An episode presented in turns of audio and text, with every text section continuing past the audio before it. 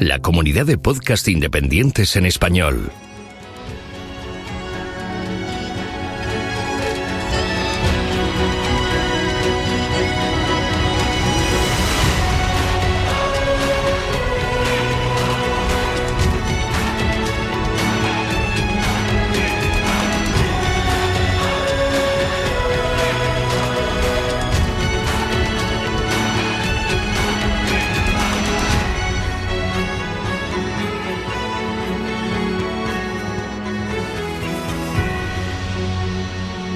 Bienvenido a GeoCastaway. Saludos geonáufragos, bienvenidos a GeoCastaway, el podcast de geología y ciencias de la Tierra. Estamos en el primer número del 2020, este primer episodio de 2020. Parece una peli de estas de, de Odisea en el espacio o algo así. Nunca pensé que llegaría el 2020, se, se me ha hecho muy rápido esto. Pues nada, estamos aquí compartiendo un ratillo con todos vosotros, compartiendo geología y estamos en un número especial porque es el número 112 que en lenguaje de estos raros se llama, con la ayuda de Pedro. Centésimo duodécimo. Centésimo duodécimo. Esto, Hijo, sí. Es así esto de... parece ya más de médico que... o de, o de, ¿cómo se llamaba ese humorista que murió hace relativamente poco? Que no sé qué duodenal decía. Ah, sí, el fistro. Ya. El fistro, es verdad. Chiquito. Chiquito de la calzada, gracias, ¿no? No me venía al Centésimo duodecimal. Vale, pues tenemos esta gran entrada que me acabo de correr y con nosotros, aparte de Pedro, que ya lo acabo de presentar, tenemos también a nuestro compañero eh, ambientólogo, el señor Mario. Hoy lo digo bien, hoy no voy a decir nada de tu nickname ni, ni cosas raras. Hace bien, tenemos a Mario. bien. Mario con Bueno, nosotros. Bueno, ambientólogo todavía en, Bueno, en proce- camino, en de- proceso. en proceso. Sigo sin estudios. Sin estudios. Esto ah, ahora no lo pone, pero antes lo ponía, ¿no? En el carnet. En experiencia Ah, profesional. bueno. Puede ser. Cuando, cuando yo era joven me suena que el DNI ponía que, que era en la vida uno. Bueno, pues este chico sin estudios que nos acompaña y que sabe muchas cosas, aún no tener estudios, Mario. Y como estamos a inicio de 2020, hemos estado pidiendo a Reyes a ver si nos traían algo. Y tenemos una pequeña sorpresa. No, no sé qué tal se va a oír, porque a veces las conexiones aquí ultramarinas eh, se complican un poco, pero al otro lado del Atlántico creo que tenemos a alguien. ¿Hola? Hola, hola, hola. Uy, parece que ha vuelto Carlas. Aquí estamos de nuevo. ¿Cómo estáis? Bienvenido, Carlas, nuevamente a, este podcast que es el tuyo. Mira que has alargado la intro, ¿eh? Tenía, mira, estaba mordiendo la lengua ya para mencionar y comentar cosas.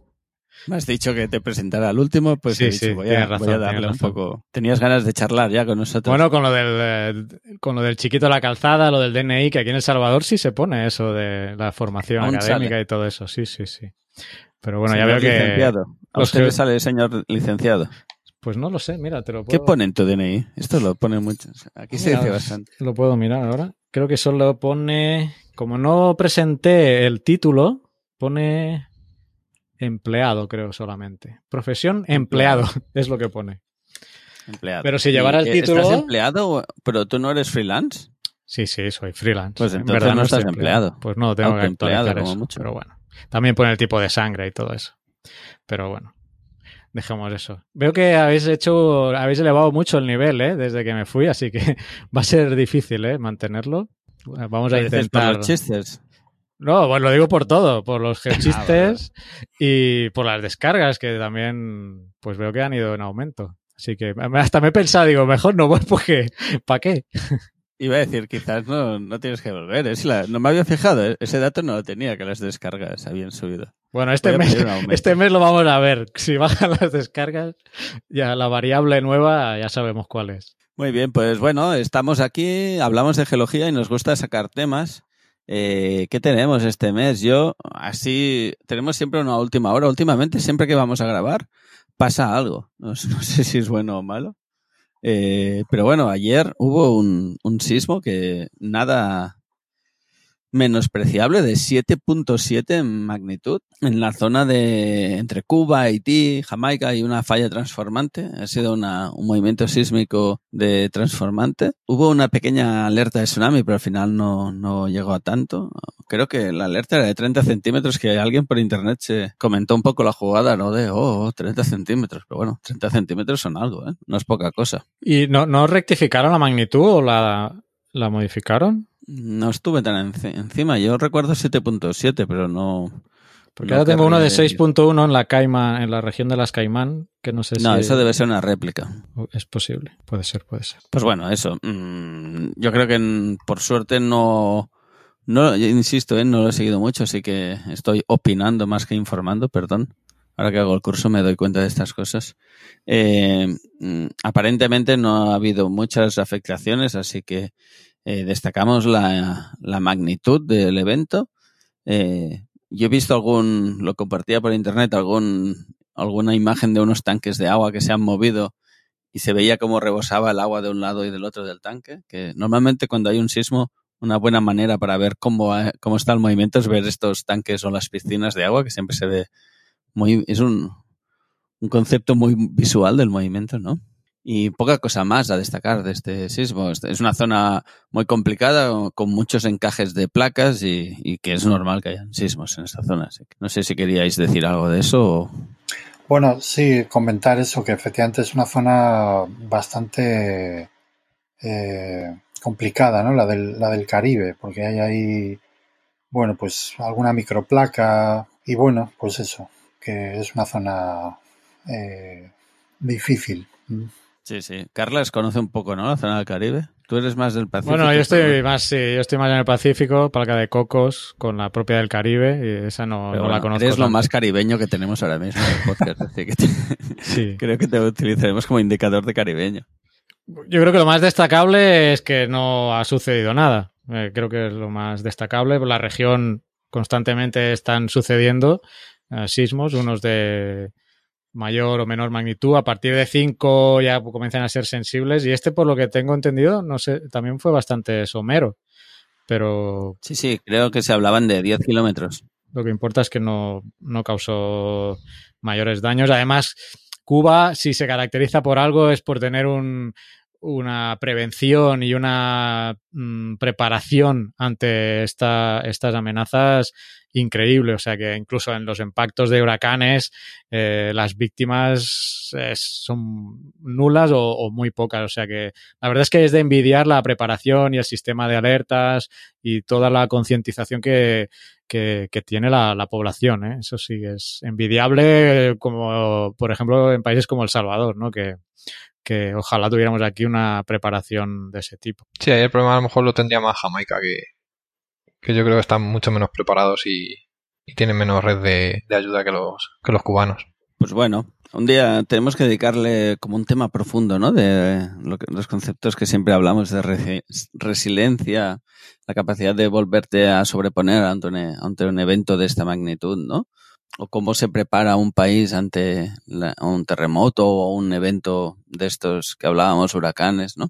Estaría bien un día hablarlo con calma y, y invitar a gente que nos explique Sí, cosas. sobre, sobre todo teniendo en cuenta que, que por lo menos los eventos climáticos parece que van a ser cada vez más, más abundantes, ¿no? Entonces, más extremos. Así que no, no, una de las cuestiones que se trata en el, en el cambio climático es lo de lo de la eh, bueno adaptación, ¿no? Un poco al Sí, adaptación Claro, al cambio sí. y, a, y a las nuevas condiciones. ¿eh? Así que eso va a ser un tema de máxima actualidad en, en los próximos años. Bueno, de hecho ya lo tenemos aquí con lo de la, la decisión esa del alcalde que ha dicho que ante los destrozos del temporal si, si le merecía la pena reconstruir el paseo marítimo o no. O sea, es una, una cosa ya que tenemos que tener clara que hay muchos sitios que no que tenemos que retirar la línea de costa donde Ya. debería estar. Pues sí. Sí, de hecho el otro día leía un artículo, no ah, vuelvo a decir lo mismo, estoy haciendo opinión de la mala, eh, porque no recuerdo y no lo tengo delante, pero decía que la ley de costas, eh, si me invento, eh, ya digo, no es, no, no es muy claro, pero bueno, iba en esta dirección. Si hay cinco tormentas eh, que, la, que el agua llega hasta a un nivel X en, en cinco años. A partir de ese nivel, donde ha llegado el agua, se calcula la distancia a la cual no tiene que haber edificios y que pasa a ser dominio público, por decirlo de una manera. Entonces decían que eh, las últimas tormentas que ha habido, los últimos episodios que han habido ahora en Levante, con la recurrencia que han habido, seguramente en breve eh, esa zona de mayor altura donde ha llegado el agua eh, va a hacer que las casas que están construidas pasen a ser eh, dominio público y no sea una zona construible. Es decir, entre comillas, no sé si la ley es tan estricta, pero pasaría como expropiado por, por, el, por el Estado. Esto como siempre, como no es solo que sea del, del Estado, sino que están metidas muchas otras, que si autonomías, que si local, y eso al, final quedará en, agua de borrajo. La ley de costas no sé si es de ámbito estatal. ¿eh? es estatal, sí. la, línea marítima. De sabéis más vosotros los ambientólogos que nosotros. Sí, pero como todo, luego habrá que aplicarla, porque una cosa que lo que diga la ley y otra que se aplique con contundencia o no, porque hay, muchos factores sociales. La gente, por ejemplo, ahora con lo de quitar paseos marítimos y eso, pues imagínate todos los comerciantes se van a echar las manos, aunque acaben luego con todo destruido igual, porque si ya está pasando y, se supone que va a seguir pasando con eventos de esta magnitud y con más frecuencia, que el tiempo de recurrencia va a ser cada vez menor, pues... Sí, a mí a raíz de esto había un comentario que me gustó bastante, que era como la costa y, el, también los cursos de los ríos son elementos dinámicos a escala geológica, por decirlo de una manera, ¿no? ¿no? No es un punto fijo, sino que está moviéndose. En cambio, el hombre, en su vida, tiene como una imagen estática de estos procesos. Entonces, eh, tú plantas una casa en la zona de la costa X, en el paseo marítimo de la ciudad más bonita de Levante, y tú tienes la sensación que esa casa siempre tendrá la misma distancia hacia la playa y la playa estará eh, de tantos metros de anchura, por decirlo de una manera. Y en cambio eso es mentira, ¿no? La, la playa es dinámica, la costa es dinámica y se va moviendo arriba y abajo. En cambio, nosotros cuando compras una casa a primera línea de mar, en ningún caso te, te planteas, ¿no? O no tenemos inculcado ese pensamiento de que esa costa quizás se mueve hacia mí y me, y me jode el apartamento. O al contrario, la costa se va para atrás y, tengo que caminar más o me hacen otra línea por delante de mi casa. Claro, ahí el que tiene que, dedicarse a esas cosas es la, autoridad, es para decirte, ahí puedes edificar o no porque en 100 años va a desaparecer o... Vamos, que no es una cosa nueva, que esto ya se venía diciendo de hace muchísimas décadas y lo que pasa que ahora pues ya no nos hemos encontrado de frente, ya lo tenemos aquí y ya no es tiempo de, no, vamos a planificar la urbanización, no, ya, ya, debería haber estado hecho. Es un tema complejo porque entra en lo que hablábamos antes del periodo de retorno, ¿no? Y si se le asigna un periodo de retorno a... Yo me fijo más en las inundaciones de los ríos, ¿no? Que es lo que he trabajado más. Eh, si estamos hablando de 50 años, ¿hasta qué riesgo podemos asumir? Que esto es al final también lo que se valora. Si no vas a dejar de hacer o de construir ciertas infraestructuras por, por el periodo por un periodo de retorno supongamos que se fijara en 100 o 500 años eh, no sé si se compensa el riesgo a, no tener esa estructura ahí, ¿no? Es, no digo que se tenga que construir casas, digo que el, cuando el que planifica, pues mira eso, ¿no? Mira ese riesgo. Aquí, por ejemplo, en El Salvador se usa el periodo de retorno de 50 años para, para delimitar. Y es cierto que la percepción es que cada vez hay eventos extremos más seguido, pero para sacar, por ejemplo, la, lluvia de un periodo de, un periodo de retorno, se usa una estadística de, mínimo 10 años. Y no sé qué tanto puede variar eh, puntualmente ingresar un año más, porque lo que se usa son los, las lluvias máximas anuales, ¿no? Entonces creo que tendríamos, a lo mejor ya hace 10 años sí puede ser que se esté viendo que, que, esas eh, cantidades han ido en aumento en, los últimos 10 años. Pero quiero decir que no es algo que, de un año para otro podamos decir, no, la, ahora la línea de 50 años está aquí. Necesitamos otro registro bastante amplio, unos 10 años, para ver si pues los, los límites de la inundación de 50 años que estábamos usando realmente eh, se, han movido o no. No sé, es un tema complejo, eh, bajo mi punto de vista. Eh, poder zonificar exactamente porque eh, es como diseñar un puente. No puedes diseñar un puente para una inundación de 500 años. Eh, Hombre, porque poder sí que puedes. Te Bueno, claro. caro. Bueno, bueno, pues digamos para mil años, ¿vale? A que te, a que te suena más incomprensible ahora, ¿no? Si te digo, tenemos que diseñar un puente para un periodo de retorno de mil años. ¿Te suena chocante o no? Sí. A eso me refiero. Pero- que, pero ¿hasta cuál va, hasta dónde bajamos? Hombre, ¿no? Siempre Entonces- se habla de 500 años y tenemos eh, los que hemos hecho planificación hidráulica, por decirlo de una manera, eh, el tope mental lo tenemos en 500 porque es lo que siempre hemos mamado, por decirlo de una manera. Por eso, pero ¿dónde está el límite? ¿A partir de cuál? Ya, ya sabemos que mil años es sobredimensionar, pero por abajo, ¿hasta dónde podemos llegar para asumir el riesgo? Aquí en El Salvador, te digo, son 50 años, ¿eh? 50 me parece poco, la verdad. Yo iría a 100 mínimo. Sí, También es un tema, ahora me estoy metiendo, es muy fácil decir desde el punto de vista del técnico geólogo, eh, sí, los a mí si me preguntas, yo dimensionaría el puente a 500, así no tengo ningún problema. Pero bueno, entonces me pongo en el papel de gestor, ¿no? Y digo, no, yo tengo unos presupuestos con este dinero y hasta dónde puedo llegar con lo que tengo, ¿no? Pero eso sabes tú que te ciñes a la ley. Y Sí, si, sí. y la- la, la- ley está hecha pensando en... en si la ley dice 50, no vas a dimensionar para 100. Entonces, ¿dónde va? vamos al origen. La ley debería decir 100 o 500. Claro, pero si tú haces una ley que diga 100 o 500, quizás la mitad de puentes que tienes que hacer no los podrás hacer por un tema presupuestario, ¿eh? que no digo que esté bien ni que está mal, sino que me pongo en el Claro. papel del gestor y, y te diré, no, si todos, si todas las cañerías tienen de ser de oro, pues solo llegará agua a cinco ciudades, no llegará a toda a España, ¿no? O toda Claro. Pues entonces es lo que digo yo, ¿hasta dónde podemos asumir el riesgo? Correcto. Hasta donde hay dinero y hasta donde las compañías de seguro te quieran asegurar Exacto. que es la primera. para mí asociado al dinero. Sí, sí, sí, es que eso es lo que más te va a limitar, eh, está claro. Seguramente, si haces esa pregunta en Japón, ¿no? Ya que estábamos eh, diciendo esto, ¿no? Pues los japoneses te dirán, pues el riesgo lo podemos asumir hasta aquí. Y tú haces la misma pregunta en Haití o en El Salvador y te pondrán otro nivel de donde pueden asumir el riesgo. Y no porque no esa gente no corran más o menos riesgo que los japoneses, sino porque es aparentemente, desconozco los presupuestos de esos países, pero desde fuera aparentemente da la sensación que no, no tienen capacidad económica para hacer más. Sí, sí, o sea, también eso es una parte de la vulnerabilidad, ¿no? La vulnerabilidad económica. Es una, es una de las muchas vulnerabilidades. Si tú tienes una vulnerabilidad económica que te impide dimensionar a- a- en más grande un puente de lo que deberías, pues es una vulnerabilidad económica, ¿no? También. Sí, luego ya entran mucho también los factores sociales, que hay gente que, bueno, tú has vivido toda, toda tu vida en un sitio y por lo que sea hay un desastre en esa ciudad, normalmente no se toma la decisión, pues movemos la ciudad, se suele reconstruir, aunque sigas manteniendo el riesgo de, de sufrir otro te- terremoto o lo que sea.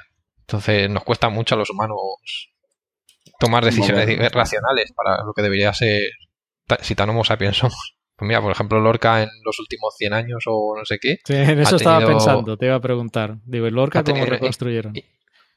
pues inundación ha tenido antes del seismo tuvo inundaciones se rompió una presa que está un poco más arriba de la ciudad hace ciento y pico años. Luego tuvieron lo de los terremotos y se sigue construyendo ahí pues volverá a pasar. O sea entonces a lo mejor llega un momento que sí es muy caro mover una ciudad en un momento dado pero a la larga a lo mejor te lo ahorras. Pero claro hay que tener ese dinero para hacerlo en ese momento es que es muy complicado. El dinero acaba siendo un limitante. Está claro que los estudios tienen que ser otro de los limitantes y que aporten información y esos estudios se tienen que ir actualizando con las dinámicas climáticas que hayan acorde en la zona, por decirlo de una manera. Eh, para cerrar un poquito esto. Mm, ¿Qué más? Sí que yo me quedo con la idea esta, ¿eh? de que somos como un elemento puntual y no nos damos cuenta que nuestro mundo es dinámico alrededor. Nos cuesta verlo eso. Eh, y hablando de dinamismo, eh, también hemos tenido movimientos en las anti- antípodas ¿no? de, de la zona nuestra, que es en la zona del volcán Taal, ¿se llamaba, Carlos? Sí, volcán Taal, que esto está en las Filipinas, aparte del terremoto que comentabas. Creo que hubo uno en Turquía, ahora, ahora me acabo de acordar. Sí. Hubo en Sí, Turquía. ha habido un- uno en Turquía con... Ese sí que fue de menor magnitud, pero hubo más afectaciones, hubo, podríamos decir que mayor intensidad de, percibida por la población y sobre todo porque habían edificios muy vulnerables que se cayeron bastantes. Además, una de las cosas malas de terremotos pasó de noche, mucha gente en casa durmiendo, así que ahí sí que hablo también de memoria, 14 víctimas mortales, si no recuerdo mal. Sí, no me acuerdo. no, no, ahora me he acordado que había, habido otro sismo en Turquía, pero no, no he mirado los datos, la verdad. Sí, también se trata de una falla transformante. fue de seis y pico, no 7,7 como este, sino fue de 6 con algo, sí. con 2. Más que transformante es de desgarre. Sí. De desgarre, vale. Eso lo he dicho mal. Transformante entonces. Ah, porque es. Porque es continental. Sí, sí. Perdón, perdón. Ya lo he pillado, sí, cuando lo estaba diciendo. No, no, me parece súper bien. Que yo digo muchas vertidas por ahí y está. Pues no sé qué estaba bueno, diciendo. No, no, regresando al volcán entonces tal, que solo que me había acordado lo de Turquía, pero regresando al volcán de tal, que también fue una erupción, estas que pegó un buen cebollazo y creó una columna de cenizas de 15 kilómetros. Este volcán. Muy fotogénico. No sé si lo visteis, pero se veía en imágenes preciosas. Sí, sí, desde la estación espacial creo que suelen poner fotos de varias erupciones y, son chulas ¿eh? visualmente. Pues este volcán está a 100 kilómetros de, de, Manila hacia el, hacia el sur. Hubo miles de evacuados. Hasta lo que he podido leer no ha habido víctimas, cosa que, bueno, es de eh, de celebrar, ¿no? Que no haya habido eh, víctimas. Supongo, bueno, mucha ceniza que cayó en los en las zonas próximas y la curiosidad de este volcán, solo para dar algunos datos, que está al sur, que es el segundo más activo de las Filipinas, es que se encuentra dentro de una caldera volcánica. O sea, está la caldera, que normalmente las calderas volcánicas suelen eh, llenarse de agua, ¿no? Y se forman un lago, pues dentro de esta caldera, eh, a base de otras erupciones, ha salido un estratovolcano, eh, que es este Taal, que está dentro de la caldera Taal. Y, y por las dimensiones que tengo anotadas aquí, la caldera, lo que es la caldera, mide 15 por 20 kilómetros. Y dentro, que está el, volcancito, por decirlo entre comitas, tiene, digamos, 5 kilómetros ¿eh? de, el, estratovolcán eh, interno. Así que bueno, mm, Filipinas también por la zona tectónica que no me voy a poner a describir porque si la zona de Cuba es compleja, la de las Filipinas ni te cuento. Eh, porque ahí hay convergente, transformante, etcétera. Y solo decir que la última erupción que hubo fue de 1977, o sea que son 41 años, más o menos, 42 años. Y, ya para 43 casi. Y o sea, eso que en tiempos geológicos no, pues no, es mucho, la verdad. Ah, y así estos son los datos que tengo de, de, este volcán tal que seguramente habrá salido en los medios de comunicación cuando se produjo, que no lo he dicho, que fue el 12 de enero. No sé si era un domingo, puede ser. La cuestión es que fue el 12 de enero, sí, un domingo. Sí. Yo recuerdo que lo seguí bastante, o sea que debía ser fin de semana, yo creo. Había ya digo que habían fotos impresionantes. No sé si la, el tipo de erupción, yo no soy muy bueno en eso, era pliniana, pero se veía eh, la nube arriba súper desarrollada de, de, la ceniza. También hubo mucho comentario por, por el tema de los, ¿cómo se llama? Los relámpagos, ¿no? Sí, en algunas de las fotos, sí. La triboelectricidad. Sí. Y mucha gente preguntaba, ¿no? De por qué está pasando esto, ¿no? Y había gente allá comentando. Incluso alguien comentó algo sobre la presencia del, del gas radón que tenía algún tipo de relación con el con sí, es que... con lo, las descargas eléctricas. Pero yo estuve preguntando sobre algún paper sobre eso y parecía que era más como una una cosa puntual de un solo paper que no un tema de consenso científico sobre Sí, además eh, lo basaban todo en el, en el Vesubio. El paper que había era de, del Vesubio y yo hasta ahora lo que había leído siempre era los modelos que se han hecho han sido con, con vidrio volcánico y todo eso y, daba de sobra. de la ceniza, en la ceniza en el fondo, eh, que pasa como con las nubes normales.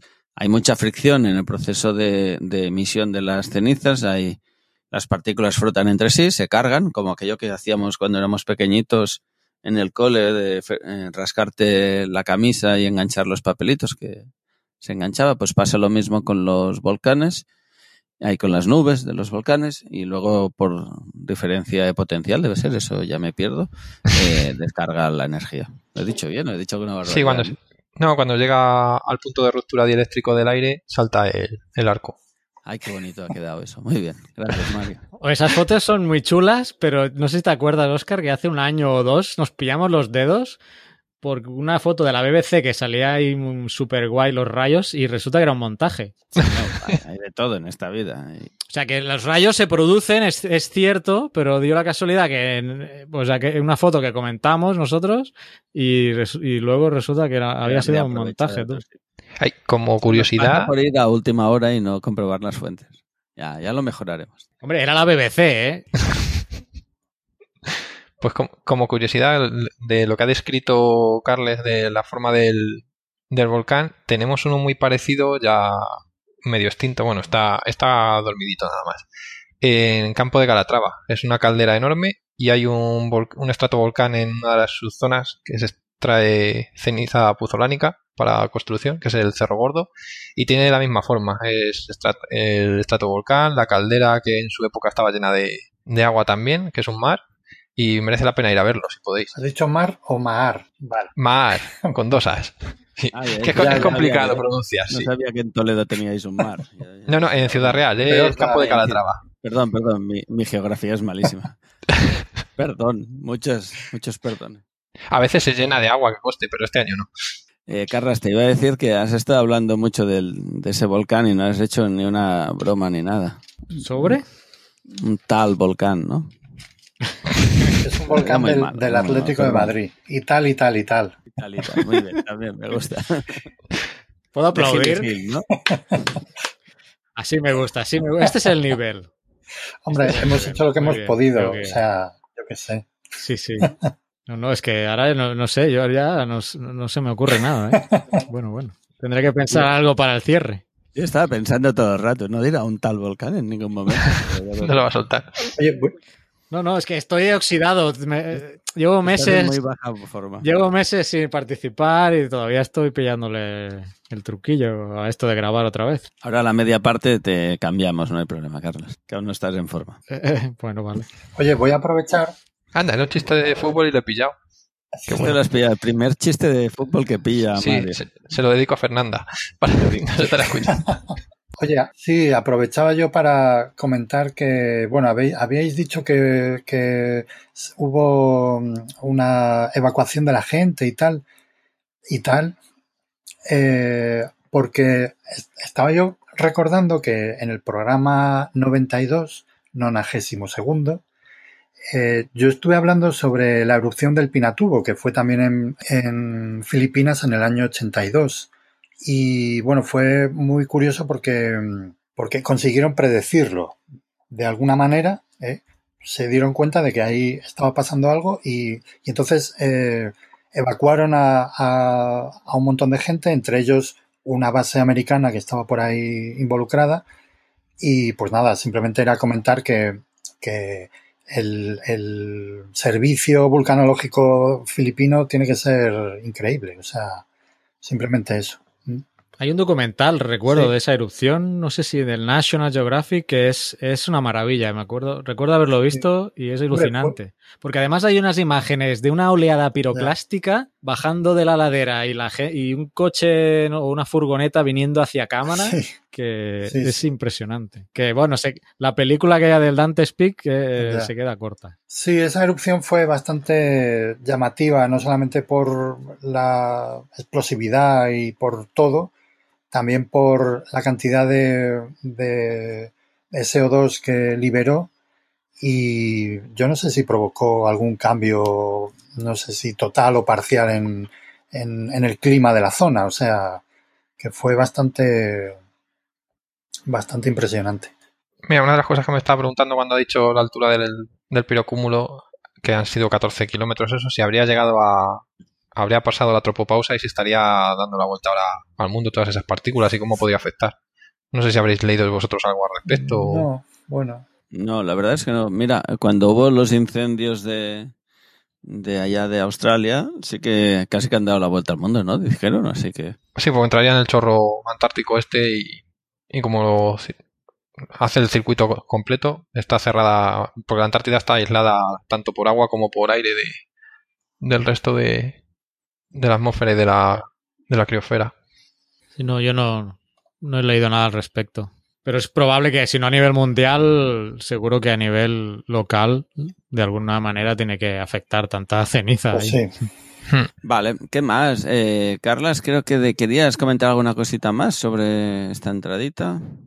¿Tenías algún Bueno, tema? no, yo tengo lo de la emergencia climática, pero es un poco larguito. No sé si me- quieres que lo meta en la intro o qué. No, pues Se nada. parece más como tema que quizá Vale, como. pues, pues lo pasamos ahí al tema, sí. Como ahora estamos últimamente muy ambientólogos en este podcast, pues vamos, vamos a comentar temas de emergencia climática. Pues bueno, eh, geonáfragos, hasta aquí esta primera introducción de este año 2020. Esperamos que nos acompañéis durante todo el año. Y nada, nos vemos ahora explicando cositas. Y tal y tal.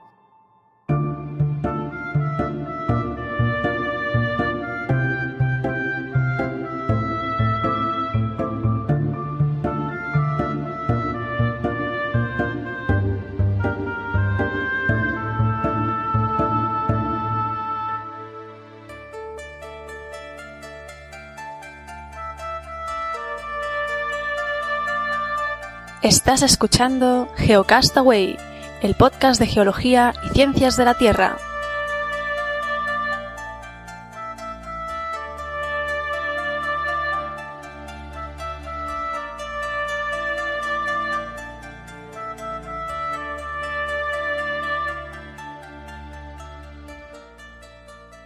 Pues bueno, pasamos a nuestro mini carrusel de noticias. Este mes lo vamos a hacer muy cortito porque Carlas nos quiere explicar cositas ambientales, ya os lo hemos dicho antes. Así que os doy paso al primero que quiera leer la noticia. En la Smithsonian Magazine sobre la caída del arco de Punta Ventana en Puerto Rico después de un terremoto. Eh, sí, yo eh, una noticia que salió en la BBC sobre el material más antiguo eh, descubierto en la, en la Tierra, que es un grano presolar de hace 7.500 millones de años. Un grano preso- presolar, eso mola mucho, ¿no? Sí, de esos, de esos granos eh, hablé en el programa 96, 96. Y si queréis saber más sobre los granos presolares, que son muy interesantes, pues os vais a, a ese programa y lo, lo escucháis. Hacéis un viaje en el tiempo y os vais al, al nonagésimo sexto. Me encanta decir estos nombres. Sí. No sabía yo que me gustaban tanto estas cosas. Me toca, ¿no? Bueno, algo que ya se ha comentado, pues el temporal Gloria engulle el delta del Ebro y hay imágenes satélites que demuestran el antes y el después. Os pondremos pues, los enlaces de todas estas noticias mm, en la web para que las sigáis consultando. Estas no sé si os habrán interesado, pero la que va a contar a Oscar ahora, yo quiero saber más. ¿Cuál es, Oscar? Yo, yo tengo la de chicha, ¿no? Es, es chula, ¿eh? Es del Smith. Uy, soy muy, muy malo yo para decir los nombre- nombres en inglés. La, la de la serie de Bones, que trabajaba ya en el Smithsonian, pues ese sitio. Eh, Smithsonianmagazine.com, ¿no? Debe ser. Estoy creando tensión para Pues no, smithsonianmac.com. Mac, pero Mac debe ser de magazine, ¿no? Pero La gente está expectando la noticia y tú ahí Claro. te vas por las ramas. Sí, Smithsonian Magazine, ¿eh? ¿Lo ves? Ya, ya, pero la dirección web correcta es smithsonianmac.com. Mac, pero Yo estoy citando a la fuente, no a la web, vale. Carla. Excuse me. Claro, es que desde que haces el curso de divulgación científica, perdona, perdona. Vale, vale. Bueno, pues ahora que ya hemos creado esta sensación, ahora la gente dirá, pues vaya, vaya tontería de noticia, ¿no? Pues, ¿qué dice la noticia? La abrasadora erupción del Vesubio convirtió el cerebro de un hombre en vidrio. Así que tenemos a un cerebro vitrificado. Ahora dila en inglés.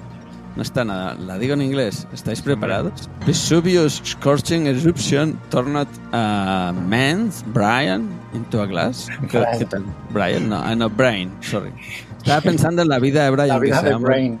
Claro, La claro. vida de Brain. B- Brain. ¿Cómo se dice en inglés? Un... El que Brian o Brain. Brain, Brain. Brain. Es inglés de Brian. Massachusetts. Esta noticia, mira, que sirva de dedicatoria al actor de La vida de Brian que murió hace poco también. ya. Es verdad. A la madre. A la madre de A la A Brian. la madre de La Brian. madre de Brian. Es- mira, no, no acierto ni una, lo intento arreglar y ni así. Bueno, me ha quedado muy mal. Bueno, como este mes edito yo, voy a intentar, voy a poner- intentar aquí poner un corte de la voz original de, la, Brian, vida- de Brian, la- ¿no? de la madre de Ah, Brian. pues sí. Estaría bien. Men's Brian into glass. Escuchadme todos. No es el Mesías. Es un sinvergüenza. Así que fuera. ¿Quién eres tú? Yo soy su madre, idiota. En, en vez de decir men's brain into glass, men's Brian into glass. Bueno, después de haber destrozado la noticia, Destrozando todo. Bueno, Tengo un amigo que un día, una de estas fue divertida porque lo, no voy a decir el nombre, pero eh, estábamos comiendo un, un queso de brie, de, en francés, ¿no? Un, brie, un brie, no sé cómo se dice. Y lo quiso decir, pero lo dijo en inglés, dijo brie. y nos quedamos todos mirando la misma cagada que he hecho yo ahora con brain, ¿no? Pues él lo hizo con brie, brie. Nada, aquí historietas. Bueno, total, que vayamos a lo serio. Pues que hay un estudio que, eso, que, que hay una sustancia negra eh, que se encontró en, en la, en la, ¿cómo se llama? En la skull, es la, En la- en el cráneo. de una- en el cráneo de una, de una persona. Y hay una sustancia negra ahí vitrificada y este estudio lo ha, lo ha- lo ha asociado con el, con el cerebro de una persona. Así que mm, os vamos a dejar así con el gustillo de, de que lo consultéis. Os pondremos el enlace y a ver, a ver qué os parece y nos comentáis algo en, la- en los comentarios. Muy bien. También podemos jugar a inteligencia colectiva y comentar qué publicidad os sale en la publicidad esta que pone Google o Sí. quien sea. A mí me sale una zapatilla. a mí también. ¿A ti también? La New Chic. ¿Dónde? ¿En la página de la noticia? Sí, la New Check. Ah, vale, quizás no funciona con inteligencia y solo, solo está en la New Check. Yo voy a decir, a ver si, si a otros usuarios que entran, a ver, a ver qué noticia les sale. Ay, qué eh, anuncio les sale. Tú, Carlos, no te sale nada, ¿no? Es que no sé dónde dices. En la parte derecha que pone Sí, advertisement. si bajas un poco la noticia. A la derecha pone advertisement. A mí me sale un anuncio de un coche. No, de- como yo creo que está, geolo- está geolocalizado y me sale una- un concesionario Aquí del ya Salvador Claro. y me venden, quiere que Ah. compre un Jeep, un Jeep Cherokee quiere que compren aquí. Cómprese Esto- este en chip Cherokee. Eso es lo que me parece. Pero como te detectan, estamos controlados por Gran Hermano, saben que estoy en El Salvador y me tira a una concesionaria de aquí. Pues bueno, eh, hasta aquí nuestro mini carrusel de noticias. Eh, ya sabéis, os ponemos el enlace y si queréis entrad ahí y las miráis. Yo creo que esta del cerebro tiene para, para comentar, para ver, y la de los granos presolares, sin duda alguno. Así que ya nos diréis, nos hacéis un poco de reporte que siempre nos gusta.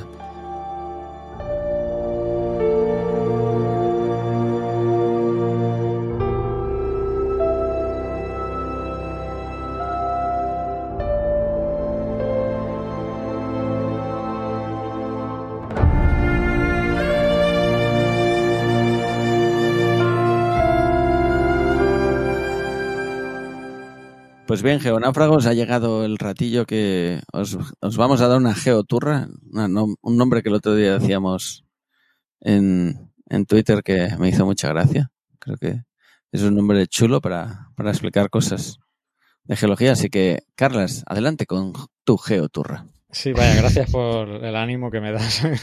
Eh, no, yo quería comentaros o traer el tema de la emergencia climática que se declaró en España, entiendo, el 21 de enero. Se hizo, no, sé, no una ley, pero sí como una declaración, entiendo, de 30 líneas de acción. Y pues nada, he estado leyendo la- un- las noticias y he ido recopilando un poco de información para, pues, tanto para traerlo aquí al podcast y hablarlo, como pues para que la gente que nos escucha sepan a qué, de qué se trata, ¿no? Que se haya declarado la, emergencia climática. Mm, básicamente, y formalmente en el texto dice que ante la consideración que el cambio climático incide directamente sobre la economía y los sistemas ecológicos, y eso acelera el deterioro de los recursos esenciales como el agua y el suelo y la calidad de vida de las personas, pues hay que tomar acción, ¿no? Eh, como digo, no hay una aprobación como ley, aunque sí eh, se está trabajando en una ley de cambio climático y transición ecológica, pero eso todavía no, no está aprobado. Y, esta declaración de emergencia climática eh, va, eh, va ligada a unos, unas 30 líneas de, de acción tengo que recordar aquí que la Unión Europea ya en noviembre había declarado también una, una, emergencia climática, pero creo que no, bueno, más adelante lo tengo apuntado, pero no va a, a un nivel tan detallado de, de, actuaciones como la que en España se ha presentado, porque al nivel europeo eh, solo se menciona que, eh, que se llegue, digamos, a una neutralidad climática, que me, me, ha hecho mucha gracia ese nombre, porque o sea, si digo neutralidad climática, a mí no me suena claro. a nada. Europa y neutralidad es bastante común, Carlas. No, no, no pero una neutralidad climática que es cero grados, ni frío ni calor, ¿no? Pues eso. Neutralidad climática es que no llueva, no mojarse. ¿no? Bueno, esto era un chiste, ¿eh? no sé si lo has pillado. La neutralidad climática también, para 2050. El mío era mejor que el tuyo, Carlas. No, bueno, pero el mío iba primero. Eh, pues entonces... Estos son luchas de, de editor y coeditor. Sí, pero ahora ¿quién es el codirector? ¿Hemos cambiado roles o qué? Claro, no sé. No, no, sigo siendo yo el co. No, no, ahora eres el director. Más tienes un título de comunicación. No, no, no tengo aún. Espérate. Bueno, pero ya has entregado el trabajo, ¿no? No, he entregado una de las entregas. Tengo muchas por delante, Carlos. Ah, coño. Bueno, va, que me has, da, me has, dado cinco minutos y ya han pasado tres. Ya, ya. Es que siempre me enrollo, perdón. Eh, pues esto, la neutralidad climática en 2050 es lo que plantea la, la Unión Europea, que a mí no me decía nada neutralidad climática, pero lo que significa en realidad es un balance cero de emisiones, ¿no? Eh, entonces, a partir de aquí, de este 2050, de este balance neutro de emisiones, eh, tenemos la disgregación en 30 líneas de acción en España. No los voy a detallar todos, eh, por el tiempo tampoco que tenemos ahora, pero por ejemplo, uno es este que os comento, el balance cero de emisiones para el 2050. Otro es eh, establecer un sistema eléctrico 100% renovable. El tema de los vehículos con emisiones de cero eh, de carbono. El sistema agrario también, eh, neutro en emisiones. Descarbonización de la economía y de la sociedad, así genéricamente. Eh, luego tenemos reducción de la vulnerabilidad en el sentido de enfocarlo hacia un plan nacional de adaptación al, cambio climático. Estos son los principales, digamos, pero hay otros hasta completar a los 30. No los he anotado todos, pero hay muchos planes, ¿no? Muchos planes que se van a intentar hacer. A mí me parece demasiada cosa, la verdad. Mm, sé que 2050 parece lejos, pero no queda tanto tiempo, ¿eh? Para poner en marcha todo esto me parece a mí muy poco tiempo. Lo de los coches eléctricos, quizás donde veo que podamos llegar antes, pero no sé, en temas de el tema agrario o la descarbonización de la economía y de la sociedad. Es, son, es algo tan, tan mega, mega, megalómano que, que, me parece difícil de abordar esto en tan pocos años. Otros temas, solo para mencionarlos. Plan de acción de educación ambiental para la sostenibilidad. Me parece clave el tema de educación. Plan Nacional de Salud y Medio Ambiente. Estrategia de lucha contra la desertificación. Estrategia Nacional Forestal. Eh, y voy a terminar con este último, que me parece relevante por, por bueno, porque un, un, podcast donde estamos geólogos y un ambientólogo, eh, donde no se autorizan nuevas solicitudes de exploración ni de investigación o concesiones de explotación de hidrocarburos, ni fracking. ¿eh? Esto se incorpora uh, en, este tema. Entonces, eh, pues me parecía bien mencionar estos temas. Me parece demasiada no sé, demasiado amplio todo lo que se quiere hacer y no sé si nos estamos... Eh, no sé cómo decirlo porque es un tema complicado este del, medio ambiente y del tema del cambio climático y lo quiero enlazar por otro lado, y aquí es donde va a venir la controversia, porque también a raíz de la neutralidad climática para 2050 que os he mencionado que la Unión Europea aprobó, salió un grupo de científicos, de 500 científicos, eh, donde hicieron una carta, no sé si, si os ha llegado, mmm, eh, donde eh, enviaron una nota al secretario de la ONU, Antonio Guterres, que se titulaba No hay emergencia climática. Y he extraído algunas de las cosas que decían en ese, eh, en esa nota que le enviaron, donde decía, por ejemplo, el archivo geológico revela que el clima de la Tierra ha variado a lo largo de la historia mm, luego mencionaba que no sorprende que haya un calentamiento ahora después de la pequeña edad de hielo. Eh, como que plantean que es, normal que haya habido este rebote. También menciona que eh, solo unos pocos artículos revisados por pares llega a decir que el calentamiento reciente es principalmente antropogénico. Luego mencionan que el calentamiento es mucho más lento de lo previsto. Luego mencionan eh, que los modelos tienen muchas deficiencias y para finalizar de lo que he podido extraer de esta carta, que el calentamiento eh, están en desacuerdo en que haya habido un aumento de los desastres por culpa del calentamiento global. Entonces, bueno, quería plantearos este tema de emergencia climática y por otro lado este grupo, de que es cierto que son 500 científicos. Y yo, para mojarme, eh, no diré que estoy del lado de los 500 científicos, pero sí me parece que se menciona también que el 97% de, de, los científicos que, eh, que han publicado están a favor de un cambio climático antropogénico, o sea, con esta variable, ¿no? Mencionando antropogénico, y que solo el 3% restante eh, no está de acuerdo.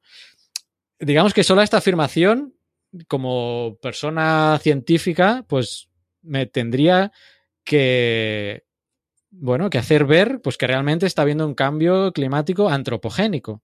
Pero me queda esa duda de ese 3%. Eh, ¿Por qué existe ese 3% todavía? en la comunidad científica. No estoy hablando de, no sé cómo, de, los pseudocientíficos o de conspiranoicos. Estoy hablando de la propia comunidad científica. Hay gente todavía que eh, refuta a ese 97%. Entonces me queda eh, esa duda ¿no? Que quizás como buen científico te tendría que quedar esa duda, ¿no? Porque siempre que haya eh, ese 3% restante, te tendría que sembrar, bueno, ¿qué está pasando? ¿Por qué no hay un consenso? O podríamos discutir, ¿no? Es que el 97% de la gente sí que es un consenso suficiente, no sé, pero quería plantearos e-, ese tema, porque lo que sí creo es que los modelos eh, todavía, y lo digo porque yo modelo temas de inundaciones y pequeñas variables pueden afectar enormemente un modelo. Entonces, no sé si los modelos climáticos eh, están realmente incorporando toda la vastedad de parámetros que deberían estarse poniendo en el modelo o todavía hay cosas que no sabemos eh, mm, cómo realmente están influenciando. Entonces, quería plantearos eh, y soltaros ahora, ya me callo, soltar eh, esta duda, ¿no? Y sobre todo Pedro también, que ahora está con el tema de, pues, del cambio climático y hace tiempo que veníamos hablando con Oscar de incluso hacer un debate de gente que esté trabajando en este tema, o sea, que, que, trabaje día a día con el tema y que esté en los dos lados, ¿eh? porque hay, como digo, hay científicos que están en los dos lados. Y me he hecho la. Eh, me he tirado la tarea de. Porque están todos los firmantes, los 500 firmantes, y me han. Hay dos cosas que, que fui a mirar: cuántos geólogos había, porque a veces. Entre los geólogos siempre mencionamos el tema temporal, ¿no? De los millones de años que otras disciplinas no tienen. Bien, de los 500 había, si no recuerdo mal, 80. 80 geólogos en los firmantes y no había ninguno de España.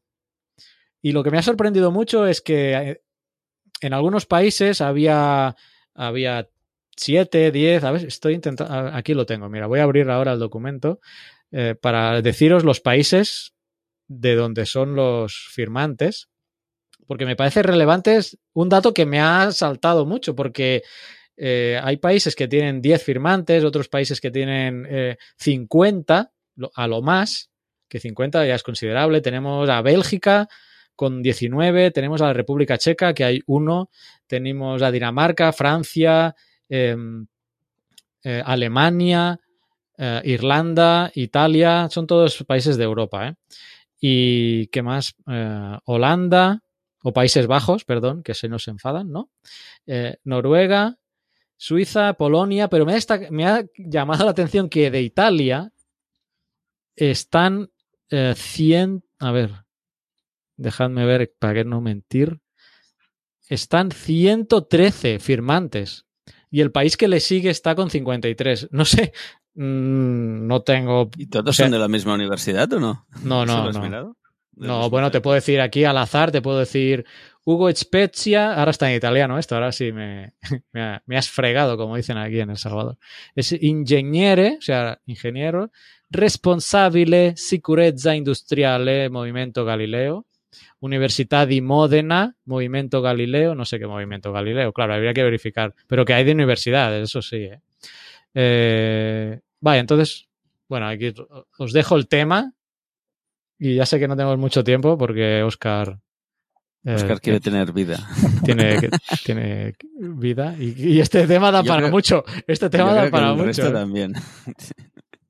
Sí, mira, yo una cosa que, mira, y enlazo con una controversia que hace poco tenía Paco Zoico en Twitter y, y que creo que está bien eh, sacarla, que es en ciencia, cuando hay un debate, se debate a base de papers y en congresos científicos, ¿no? Y, y si uno tiene una opinión y otro tiene otra, pues se aportan datos y se confrontan datos y, y ya está. No es un tema de opinión, sino de datos y cómo, cómo los validas y cómo están esos datos, ¿no?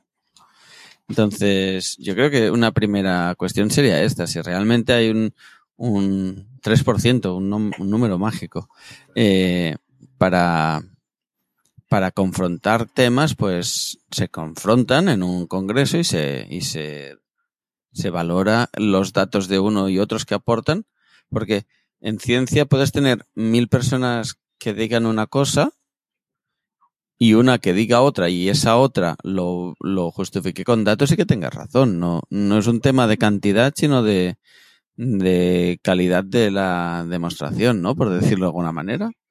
Lo que sí que es verdad que si tenemos consenso científico quiere decir que hay mucha gente que ha validado tu, tu opinión, ¿no? O, o que está de acuerdo con lo que tú dices, que eso es algo positivo.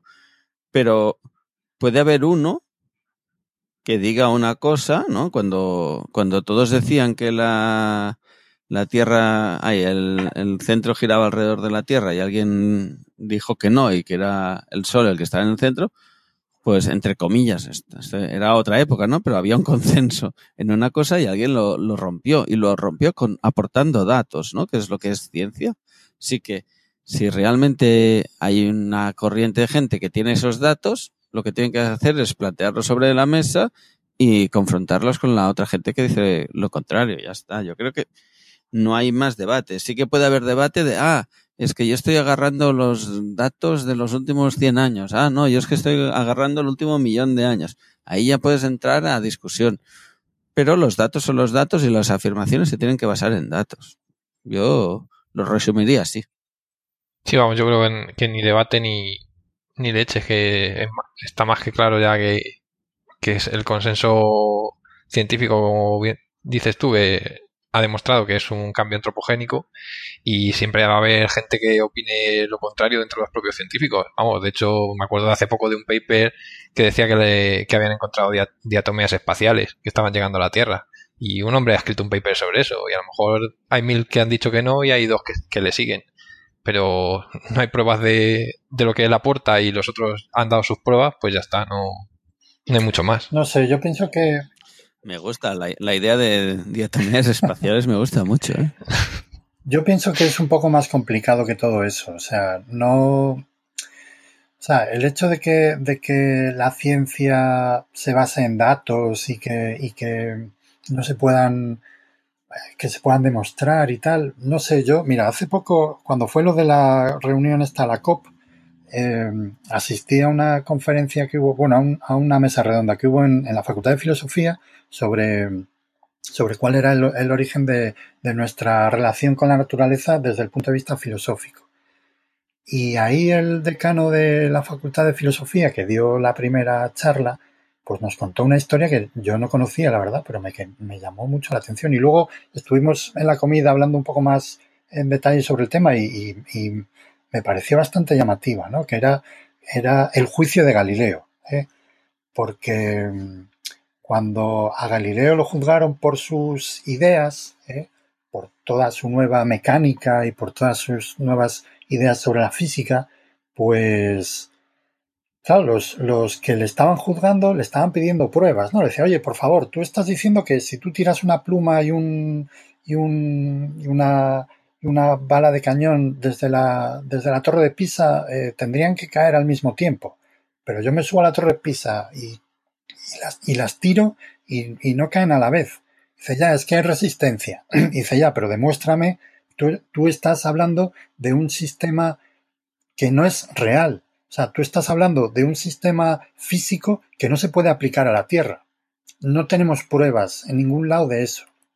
Entonces, en ese momento, pues todas las ideas de Galileo, o por lo menos esas, eh, eran indemostrables. No había, no había datos ¿eh? que tú pudieras hacer un experimento. No, no, habían ido todavía a la Luna, hicieron el experimento luego en la Luna y demostraron que efectivamente era, era cierto, ¿no? Pero, pero en ese momento no. Entonces, claro, lo de los datos y las comprobaciones, pues, pues depende. O sea, depende. Claro, yo también pienso por eso que en el fondo quien juzga, ¿no? Juzga eh, la, imparcialidad como tal, mmm, nunca me la he creído y creo que no existe. Todo el mundo tenemos un sesgo y cuesta mucho Claro. eh, alejarte de ese sesgo. Entonces, eh, el caso que tú expones ahora de cuando hubo el juicio a Galileo, está claro que si tú propones unas ideas que cambian la concepción del mundo y o que cambian mucho la física que teníamos pensada hasta ahora y la y la gente que te ju- juzga es la que piensa que la, la física funciona como antes y no como la que tú estás proponiendo ahora, buscará la manera de justificar, ¿no? Buscará la manera de Sí, aportar pero- sus pruebas. En cambio, no que No, no no, querrán pero, no, escuchar no, tus pruebas, pero- Galileo, pero entiendo que, no, no soy experto en Galileo, pero entiendo que Galileo cuando decía esto en, en una situación de vacío caerán las dos a la vez, pues explicaba que en realidad no caen, pero que hay una condición de no, no fricción sí, que pero entonces, sí que entonces, lo que le decían, Y- lo que le decían los los escolarios, los escolares estos eh, que, que le estaban juzgando era que no, que, que estaba hablando de otro de, de otro lugar, que estaba hablando de otro universo, de algo que no era, que no existía realmente. O sea, porque tú no puedes tener el vacío. En aquella época, claro, no habían viajado al espacio, no conocían eso. Entonces, eh, ellos le estaban pidiendo. Sí, no, sí, sí, en- entiendo, ¿eh? pero me, me reafirmo en eso, porque en el fondo ellos juzgaban con su visión del mundo, no querían ver o no, no querían aceptar la, la concepción del mundo que proponía eh, eh, Porque Copérnico no la- porque no la que fuera. Pero bueno, ¿eh? en cualquier caso, mm, quitando aparte esta, esta historia, ¿no? Que, que es interesante, ¿no? Porque nos, nos, nos hace reflexionar también sobre, sobre la necesidad de, de realmente de pruebas, ¿no? Este, este profesor lo que nos, lo que nos venía a decir es que realmente mm, no, no necesitábamos eh, pruebas factibles de que estaba ocurriendo algo. O sea, no necesitamos demostrarlo. ¿eh? Lo, estamos, lo estamos viviendo. O sea, estamos viviendo una situación que no parece normal, ¿eh? que parece un poco más anómala de lo normal. Entonces, bueno, pues, pues él venía a defender que realmente mmm, están muy sobrevaloradas las pruebas que se, que se puedan pedir o los estudios que demuestren ciertas cosas, ¿no? Luego, bueno, pues también hay una corriente por ahí también que dice que, que bueno, realmente eh, no es tan importante si es antropogénico o no. O sea, realmente eh, que eso pues viene a ser irrelevante. Yo, pienso que no es irrelevante desde el punto de vista filosófico, porque si, si los causantes del, cambio climático somos nosotros, es nuestra obligación moral ¿eh? actuar sobre ello. Pero si es un cambio natural, entonces, bueno, eso, esa obligación ya no es tan, ya no es tan evidente, ¿no? Entonces, claro, conviene, o, es mucho más interesante desde el punto de vista de, de cómo reacciona la gente a, ante un hecho que nosotros seamos los culpables. Entonces, bueno, pues ahí, ahí tenemos un, otro, otra rama de debate, ¿no? Sí, en esa rama de debate, por eso, eh, también hay un punto importante, creo yo, que es que cuando la gente le estás hablando de que hay una variación climática y que quizás pongamos la suposición que el hombre es causante eh, y que tenemos el deber moral, ¿no? De, de arreglar lo que hemos, la que hemos liado, ¿no? Citando a la que mezcló, eh, que mezcló, sí. ya no me acuerdo, en YouTube. ya me pilláis, ¿no? Por dónde voy. Eh, eh, lo que la gente hace entonces es, bueno, yo voy a luchar para revertir como estaba mi clima tal día, ¿no? Eh, a la foto fija. Volvemos a lo que hablábamos al inicio del podcast, ¿no? De los humanos tenemos una concepción eh, fija de lo que nos pasa a nuestro alrededor y que si, si cuando yo nací en mi pueblo helaba cada día, pues para mí, cuando yo era pequeño helaba toda- cada día, eh, mi recuerdo me obliga a pensar que a partir de ahora siempre tiene que helar en mi pueblo. Entonces, si hay una, una afectación climática causada por el hombre, mi reacción es, vale, yo voy a volver al estado inicial, es decir, que en mi pueblo hiele cada día eh, como fuente de verificación, ¿no? De conseguir que yo he, he re- re- Sí. restablecido la situación inicial, sería que en mi pueblo cada día esté helado eh, el charco de mi casa. Ya. Pero eso no es Claro. verdad tampoco. Por- porque, y, y yo una cosa que veo mucho cuando la gente habla de cambio climático y es que ahora están pasando cosas que antes no pasaban, no sé qué. El, el problema es en qué punto fijas qué es bueno y qué no, ¿no? Eh, dó- ¿Cuál es el clima bueno? ¿Por qué tenemos una idea de que el- antes en Cataluña, en España, en Toledo, en, en Zamora, donde sea, el clima era tal, ¿no? Tenemos la idea que el, el verano tiene que tener, eh, me invento, 29 grados, en, en otoño tiene que llover el 80% de los días y, y en invierno nevará un 50% de los días. Y eso en verdad no es así, eso es una idea que tenemos nosotros de un momento fijo, pero cuando yo fijo mi punto, ¿no? Cuando yo era pequeño, en mi pueblo helaba cada día y, y tenía el charquito helado, en ese mismo momento hay un señor mayor que cuando él era chico, en, en ese mismo pueblo a lo Sí, mejor sí, no helaba claro. cada. No sé si me explico, ¿eh? Entonces, yo en esta, en esta concepción de algo cambiante, decir que el clima es tal y que nos lo hemos cargado, creo que hay un, un problema filosófico también, por decir una manera, de dónde pongo yo mi punto eh, inicial referente a mis claro. observaciones, por decir una manera. Ese es un problema que se da igual en conservación, que todo el mundo tiene una idea de lo que debería ser el ecosistema tradicional de una zona y se intenta revertir y hacer todo el gasto de conservación hacia ese punto y cuando te das cuenta que no, no puedes tenerlo igual que estaba antes porque los sistemas están en equilibrio dinámico. Entonces, eh, tus condiciones de contorno. ¿no? Sí, cambia todo y tú no puedes tener, como dices tú, una foto fija. Es, es la típica, el típico acercamiento a, la- a estos tipos de sistemas que tendría un ingeniero. Voy a arreglarlo y lo voy a dejar como estaba. Y cuando te das cuenta que cuando tocas una parte se te mueve otra y se- ah, evoluciona por un lado, puedo evoluciona por decir, otro. antes en Europa habían bisontes, ¿no? Voy a hacer un programa de in- reintroducción a los bisontes. Pillo no sé cuántos bisontes y los suelto. No, yo lo que tengo que hacer es eh, que los bisontes vivían en un, en un entorno ecológico X, ¿no? Entonces, eh, tengo que asegurarme que ese entorno ecológico X exista. Y para que Sí. exista, se tengan que dar una serie de variables. Yo no puedo soltar animales así a lo loco y pensar que ya se espabilarán, ¿no? Porque la voy a liar parda. Sí, de, de hecho lo que nos pasa a nosotros con el lince, que es- se sueltan en sitios donde no están las condiciones a- apropiadas, no hay conejos o lo que sea, y los acaban matando o los acaban atropellando, pues porque no, porque no se puede hacer las cosas en, teniendo en mente solo el lince como especie, tienes que hacerlo con el ecosistema entero. Y a lo mejor el ecosistema que había antes que permitía linces, ahora ya no existe ese ecosistema, o no puede existir por el propio cambio climático. Entonces, pues lo mismo podemos afrontar el con el que se ha destrozado ahora el, el delta del Ebro. Exacto, sí, sí. O sea, vamos el a caso del delta es, es paradigmático. El, el delta, y siempre se comenta, ¿no? Tiene mucho que ver con la Armada Invencible. Hmm. Entonces, eh, un desastre ecológico de una época ha conseguido, estoy simplificando mucho, ¿eh? hay muchos procesos Sí. más por el medio, pero bueno, para crear debate, un desastre ecológico de una época hace que eh, a día de hoy tengamos un delta que es un sitio ecológicamente muy valorado.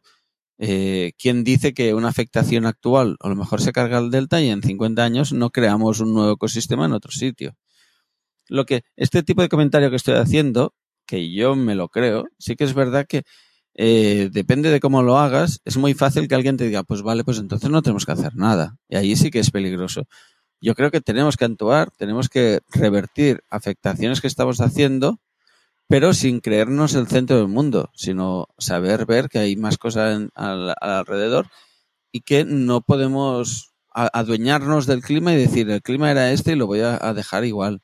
Igual que, bueno, no creernos con la posibilidad de dominar el, eh, la Tierra y el proceso, sino decir, estamos influenciando, vamos a dejar de influenciar, pero que sea la Tierra quien se equilibre, no seamos nosotros la que la, equilibremos artificialmente. Sí, además es que volvemos a lo del que hablamos en el primer punto. eh, tenemos el, el dinero es un recurso finito y si lo malgastas, entre comillas, en, en hacer cosas imposibles o que no tienen efecto a, a largo plazo, como lo de la famosa bellotada esta que se puso de moda hace tiempo para reforestar España, pues tú te gastas el dinero en, en- proyectos que no van a ir a ningún sitio en 50 años, pues has perdido ese dinero para otras cosas que a lo mejor sí van a dar frutos. Es, es algo es algo muy limitante y que no que hay que tener en cuenta y son decisiones muy difíciles de, de tomar. Sí, yo estoy de acuerdo con, con Oscar, ¿no? Que, que todo esto nos tiene que servir para tomar conciencia de cuál es nuestro, bueno, nuestro, nuestro modo de vida, ¿no? Que, que es, es bastante insostenible. O sea, no, no podemos eh, pretender que exista un crecimiento continuado infinito. O sea, eso, eso es así. ¿eh? Entonces, antes de, antes de darnos eh, el golpe a lo bestia, pues deberíamos de, de acelerar un poco, ¿no? Eh, yo qué sé, hablando un poco de las medidas estas de la emergencia climática, por ejemplo, a mí me, me llama mucho la atención el tema de, de, de prohibir la, la, exploración de yacimientos de petróleo, ¿no? Yo creo que eso... mm, Sí, eso es curioso, pero ahí creo que hay una trampa. Cuando lo ha dicho Sí. Carlas y sin tener un mapa delante, eh, entiendo que en Noruega eh, y, y el Mar del Norte no, no entran Bueno, dentro de Europa. Sí, sí, No, pero estas medidas son en España, ¿eh? Lo Sí, que he sí. leído. No, pero... Ah, sí, es del, es Miteco. Sí, son No, en es España. Yo me estaba planteando, bueno, Europa tampoco es que seamos, el concepto Europa de Unión Europea no es que seamos muy destacables en potencial de petróleo. Es muy fácil decir, no haré más, más investigación porque tampoco entiendo que eh, los yacimientos que tenemos ya están, ya te digo, en la zona del Mar del Norte sí. Por eso decía, yo creo que Noruega no debe estar dentro del concepto de Unión Europea. ¿Has dicho, eso. ¿Has dicho el mal del norte? El mar del norte. El mal del Pero norte. en cualquier caso, yo, o sea, eh, estando a favor de, de cualquier tipo de transición que pueda existir con, con, con reservas sobre, sobre los coches eléctricos porque requieren otro tipo de materiales que tampoco son infinitos y que no tenemos y que hay tecnología que todavía no está bien desarrollada, eh, parar la producción de petróleo así de golpe sin tener una alternativa no me, no me parece muy inteligente, la verdad. O sea, no lo sé. Sí. O sea, es- y, y, por ejemplo, lo que decías ahora del coche eléctrico, yo creo que es uno de los paradigmas típicos. Eh, bueno, no sé si paradigma está bien usado aquí. Uno de los las cosas típicas que se dicen, ¿no? Hay que cambiar el vehículo contaminante por el vehículo eléctrico. No contamina. Yo creo que no es No, correcta eso- esta afirmación. Lo que tenemos que tenemos que cambiar es el modelo de movilidad. Sí, ¿no? es que Y- hay, mira, hay, yo me estoy leyendo ahora el libro este de David Wallace Wells que se llama El planeta inhóspito. Eh, no sé si lo habéis visto, se ha puesto muy de moda No. últimamente, que el subtítulo es La vida después del calentamiento, que está editado por, por la editorial Debate. Y me, está, me está costando un, un montón leérmelo, porque de verdad, mm, a ver, yo, yo soy, si- siendo geólogo que trabaja eh, normalmente en, en rocas antiguas y, y en periodos de tiempo remotos, pues, y yo ya lo he dicho esto alguna vez, yo me declaro uniformista radical. ¿eh? Y, el libro yo lo he estado leyendo al principio, voy por la página, bueno, no, no he sido capaz de pasar de la página 40 todavía. Eh, y, está lleno de, un mensaje catastrofista que yo digo, no, no, esto no es, esto no puede ser, o sea, no, no me parece un mensaje adecuado. ¿eh?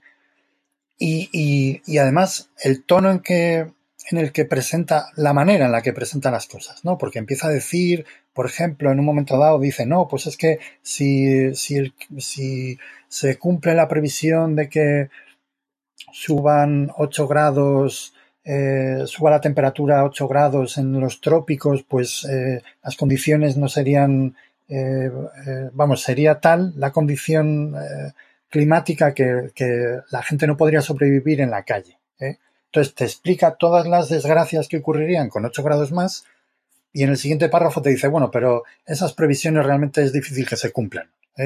Entonces, utiliza un, un, una manera de, exponer las cosas muy catastrofista, como, como, sí, bueno, esto no lo tengas en cuenta, pero ya te lo he contado, ¿sabes? Que a mí realmente pues no, no me parece adecuada. Yo creo que, que, que para enfrentarse sobre todo a la gente que, que se pueda, que pueda sentir rechazo al, al tema del cambio climático por, por cuestiones de, de escepticismo, lo que sea, eh, yo creo que iba a funcionar mejor. Eh, un, un, enfoque un poco más eh, moderado, pero explicando las cosas bien, que no un, un, enfoque totalmente catastrofista diciendo, bueno, lo, que puede pasar es, es, un, es una hecatombe. ¿eh? y luego decirte, bueno, pero los modelos más o menos dicen, hablan de dos grados, tres grados, en fin. ¿eh? No lo sé, yo veo que hay, hay muchas cosas que, que, se están diciendo que a lo mejor no son del todo, eh, digamos, mm, correctas, ¿no? Y, y, y, yo creo que es importantísimo también, aparte de la educación, que eso es una de las cosas en las que nuestro proyecto está trabajando, también, sobre todo, es la, la comunicación. O sea, la comunicación es, es fundamental. El, el saber sí. eh, exponer a la gente. Y durante, durante muchos años, eh, yo creo que la, el debate, quizá para llamar la atención, ¿eh? no sé sí, si es por eso, sí. Pero durante muchos años el debate en temas ambientales ha sido mucho el discurso catastrofista de ir a la contra, pero sin aportar, sin, sin ser constructivo. ¿eh? Creo que eso ya hace años, eh, estoy hablando de más de 20 años que eh, se ha girado y ya, ya hay otro tipo de, de discurso. No, pero, el... pero, el... Not in My Backyard es bastante, eh, nos sale de dentro. Yo creo que todo el mundo sí, lo dice. Pero ¿no? el... De, no, no, lo primero que es un no y es un es catastrófico todo, ¿no? Y luego ya pasas a, a cosas más positivas. Pero mm, y, y, igual que los modelos, ¿no? Se van creando modelos climáticos. Un día lo hablábamos hace muchos años, yo diría que hace muchos años. Mm, estaría bien pillar los modelos e ir viendo qué se ha, se ha verificado y qué no. Ya, ¿no? pero bueno, los modelos yo realmente, mmm, o sea, tenemos que ser conscientes de que, los modelos tienen, sus, fallos. Otra cosa que me llamó mucho también la atención del, libro es que eh, bueno, al hablar, por ejemplo, de la, retroalimentación, ¿no? que hay procesos que se retroalimentan, eh, es muy curioso cómo, los presenta estos, estos procesos de retroalimentación, eh, que presenta todos los procesos de, una re retroalimentación en un sentido, ¿no? que es en el de aumentar el calentamiento. Pero yo lo iba leyendo y decía, oye, pero si de repente hay más temperatura, habrá más evaporación y esa evaporación generará nubes y entonces la cantidad de, de esas nubes tendrán un albedo y entonces llegará menos energía a la Tierra. Entonces, claro, hay retroalimentaciones negativas también.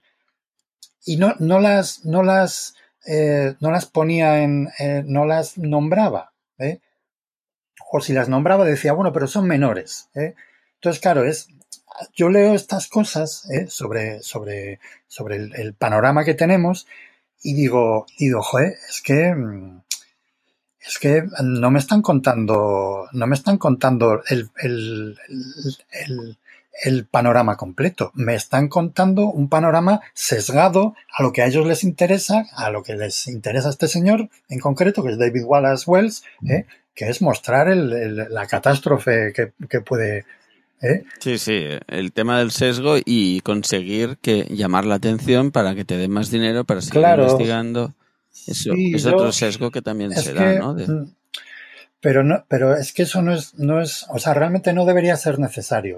Esto lo hablaba yo con la, en la entrevista que hice a, Blanca Rodríguez, que es la profesora de, ética que, que tenemos en el, en el eh, proyecto este de, cambio climático de Erasmus, eh, yo le preguntaba sobre Greta, ¿no? Que, no, no, le pedía su opinión sobre Greta en concreto, pero sobre, sobre cómo, cómo es posible que, que, realmente ante un problema tan, tan que puede llegar a ser tan grave, ¿no? O que, o que nos estamos planteando, realmente solo reaccionemos a, algo tan visceral, ¿eh?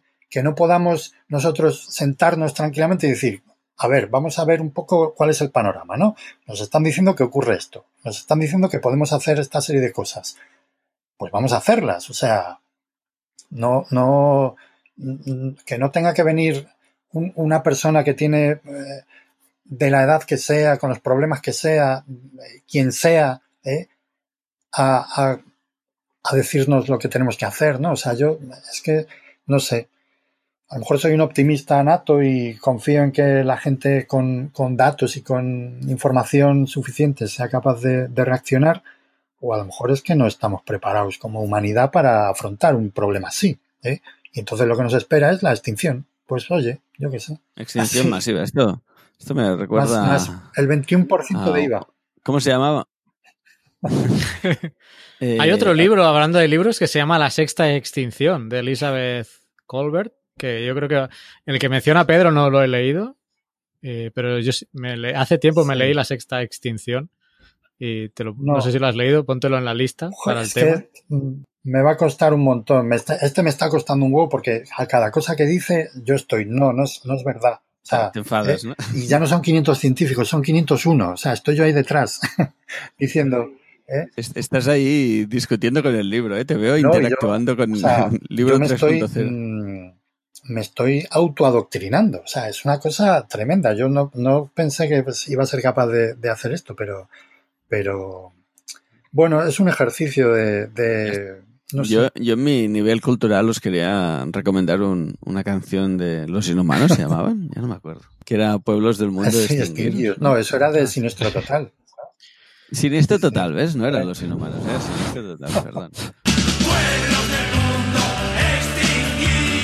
Yo lo que decía, lo, que decía Pedro sobre que los datos y la gente informada, yo es que ya perdí un poco la ahí, digamos, el optimismo, porque veo que, la información tienes que hacer un esfuerzo consciente para, para entenderla, o sea, te la, tienen que, te la tienen que explicar y tienes que, que entenderla, y luego a partir de ella puedes tomar decisiones informadas y es mucho más fácil el, mensaje sencillo y rápido de vamos a hacer que, nos quemamos o lo que sea de la Greta. sí, eso. Sí, y la gente se queda con eso. Sí, pero no, sé, va más allá. Yo no sé. Es verdad que, que, efectivamente, claro, ahora vivimos en una, yo que me dedico a la educación, vivimos en un, en un momento muy malo para, para exigir esfuerzo a la gente, ¿no? Que el esfuerzo de aprender, el esfuerzo de, de, conocer ¿eh? porque el conocimiento no, no es algo que se te meta eh, por, por osmosis inversa, o sea, no, ahí eh, tienes que sudar, o sea, tienes que esforzarte para leer, entender, luchar contra tus sesgos, o sea, generar rutas neuronales que, que nuevas, que no tienes, eso, eso genera, eso es sudor, sudor y lágrimas, o sea, y vivimos en un mundo en el que eso está eh, totalmente eh, perdido, o sea, eh, donde lo que prima es lo inmediato y, lo fácil. Entonces, pues...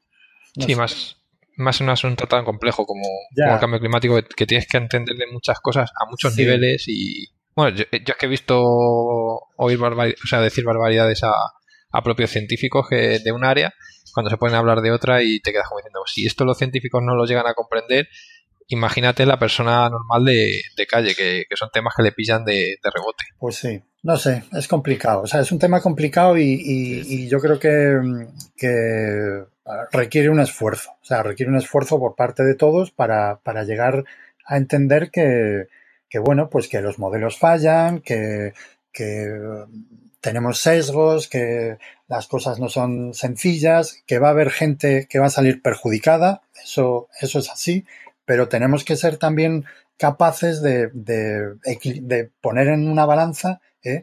cuál va a ser el problema que ocurra si no hacemos nada y cuál qué va a ser lo que ocurra si, si hacemos algo y quién va a salir perjudicado, cuánta gente, en fin, todo eso yo pienso que, que deberíamos empezar a hacerlo, ¿no? Y yo creo que una parte del cambio climático de, los que se dedican a este tema, eh, pues ahora están eh, insistiendo mucho en el tema de lo que os decía antes, ¿no? No solamente la mitigación, sino también la adaptación, ¿no? De, bueno, vale, aquí ya tenemos esto, se nos viene encima, pues, ¿qué podemos hacer para minimizar el, tema, ¿no? No sé, en ese sentido, yo pienso que, que es importante bueno, tomar conciencia de que, de que no podemos seguir así y, y, que, y, que, hay que hacer algún tipo de cambio, o sea, algún tipo de cambio. Lo que sea. Ahora, por ejemplo, nosotros en la, sí. en la Complutense, pues de repente has, se, han, se, han, puesto muy, muy eh, con el tema de, de eliminar el plástico de, de, las cafeterías, ¿no? Y entonces, bueno, pues en el momento en el que en el que se acaben las existencias de plástico que tienen de un solo uso, pues ahora de repente va a ser todo de, de papel o de cartón o, o, reutilizable, ¿no? Entonces, bueno, pues sí, o de vidrio. Yo pienso vidrio. que lo más sencillo es volver al tema de yo voy con mi voy con mi taza. Sí, yo cuando estudiaba ya se hacían sí. campañas. Pero mira, una cosa que hacen en Estados Unidos que me, a mí me llamó mucho la atención es que cuando van al Starbucks, ellos se llevan su, su taza. Claro. Van con su, su taza, con su el vaso este tapado con el que beben los americanos y ya está. Pues que hagamos nosotros lo mismo, que nos vayamos con el vaso al bar. Sí, o lo típico de llevarte la, lo que has pedido de comida que no te lo has comido todo y bueno, llevártelo, que allí sí. es muy típico y aquí no, y es, sería un paso enorme. También. Lo que pasa es que la cultura está de no, que yo voy de sobrado y puedo permitirme esto y mañana comprar otra comida nueva. Ese es el problema que tenemos. Sí, sí a mí, la, mira, la sí. primera vez que me pasó eso en Estados Unidos, que, que me ofrecieron llevarme la comida y yo les miré como diciendo, no, no, si yo esto ya no lo quiero. Y entonces nos miramos los dos, el, el, la camarera a mí y yo a ella, con, con una especie de, de, de, no sé, de repudio mutuo, ¿no? porque yo no entendía. Porque, de vaya bicho raro. Sí, ¿no? porque yo decía, pero si esto son la, esto no vale para eso, esto no se puede comer ya. Y, y, y ella me miraba como diciendo, pero lo vas a tirar, ¿eh? Fue, esto fue hace miles de años ya, o sea que ahora no lo haría así, evidentemente. En el precámbrico, ¿no? Pero la primera vez fue, fue espectacular. Así que bueno, en fin, yo qué sé. Hay... Yo lo que sí quería dejar algo optimista de, de lo que has de... Un final optimista. Venga, sí, del documento que nos ha comentado Carles, que por lo menos son unas directrices que se pueden tomar para luego generar de allí ya regulación de verdad y asignar unos presupuestos, claro, porque de nada te sirve designar no sé cuántas áreas de protección marina si luego no das el presupuesto para, para cuidarlos. Y esto por lo menos sí que puede enfocar la política ya no cortoplacista de esta de cuatro años que tenemos siempre, sino algo un poco más a la larga para poder ir implantando cosas que para cuidar el medio ambiente, tomar medidas energéticas o lo que haga falta. De tal manera, también es cierto que tenemos algunas leyes que ya tienen dentro el cambio climático, como la de evaluación ambiental, y esa ya desde hace varios años. O sea que no es que se esté tomando ahora por primera vez estas medidas, sino que ya hay algo que queda mucho por recorrer y... No, no, a ver, a verlo hay. Y también tenemos la directiva Marco del Agua, bueno, sí, cosas. De esa no quiero ni hablar. Pero claro, falta voluntades para aplicar. Pero bueno, lo que decíamos, tenemos un marco normativo que ya existe, tenemos líneas que parecen interesantes, a ver si nuestra clase política, que la elegimos entre todos, es capaz de afrontar estas cosas. Y bueno, yo creo que llevamos mucho ratillo ya de, de debate. Carlas, no sé si, si te parece bien que cerremos, ya que tú has abierto sí, no. el melón. Sí, sí. Y este mes eh, tengo programada una entrevista, o sea, seguramente no está grabada, pero a continuación de lo que acabamos de hablar, seguramente venga Daniel García Castellanos eh, del Instituto Jaume Almera. Y mañana tengo la grabación. Ahora estamos grabando nosotros esto el miércoles 29 de enero. Mañana 30 he quedado uh, con, con, Daniel para hablar de la, bueno, de los nuevos descubrimientos de la crisis del misiniense, ¿eh? de, se secó el Mediterráneo. Bueno, mañana yo hablaré con él y pues en teoría a continuación vais, vais a oír la entrevista con él.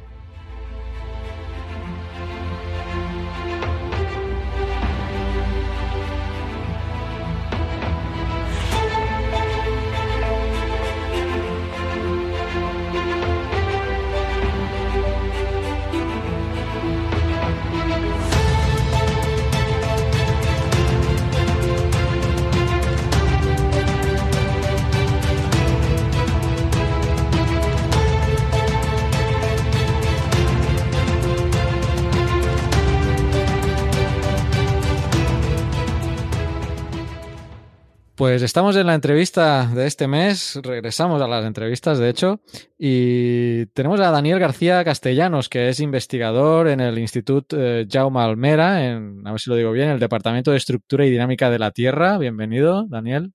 Muchas gracias. Lo he dicho bien, ¿no? Lo has dicho bien. Eh, Instituto de Ciencias de la Tierra de, de, Barcelona del CSIC, sí. Muy bien. Pues con Daniel vamos a hablar de un paper que salió a finales de, del año pasado, que lo tengo aquí, que es sobre la mega inundación del Zacliense ah, y está asociada con la crisis de salina del, del, mesiniense.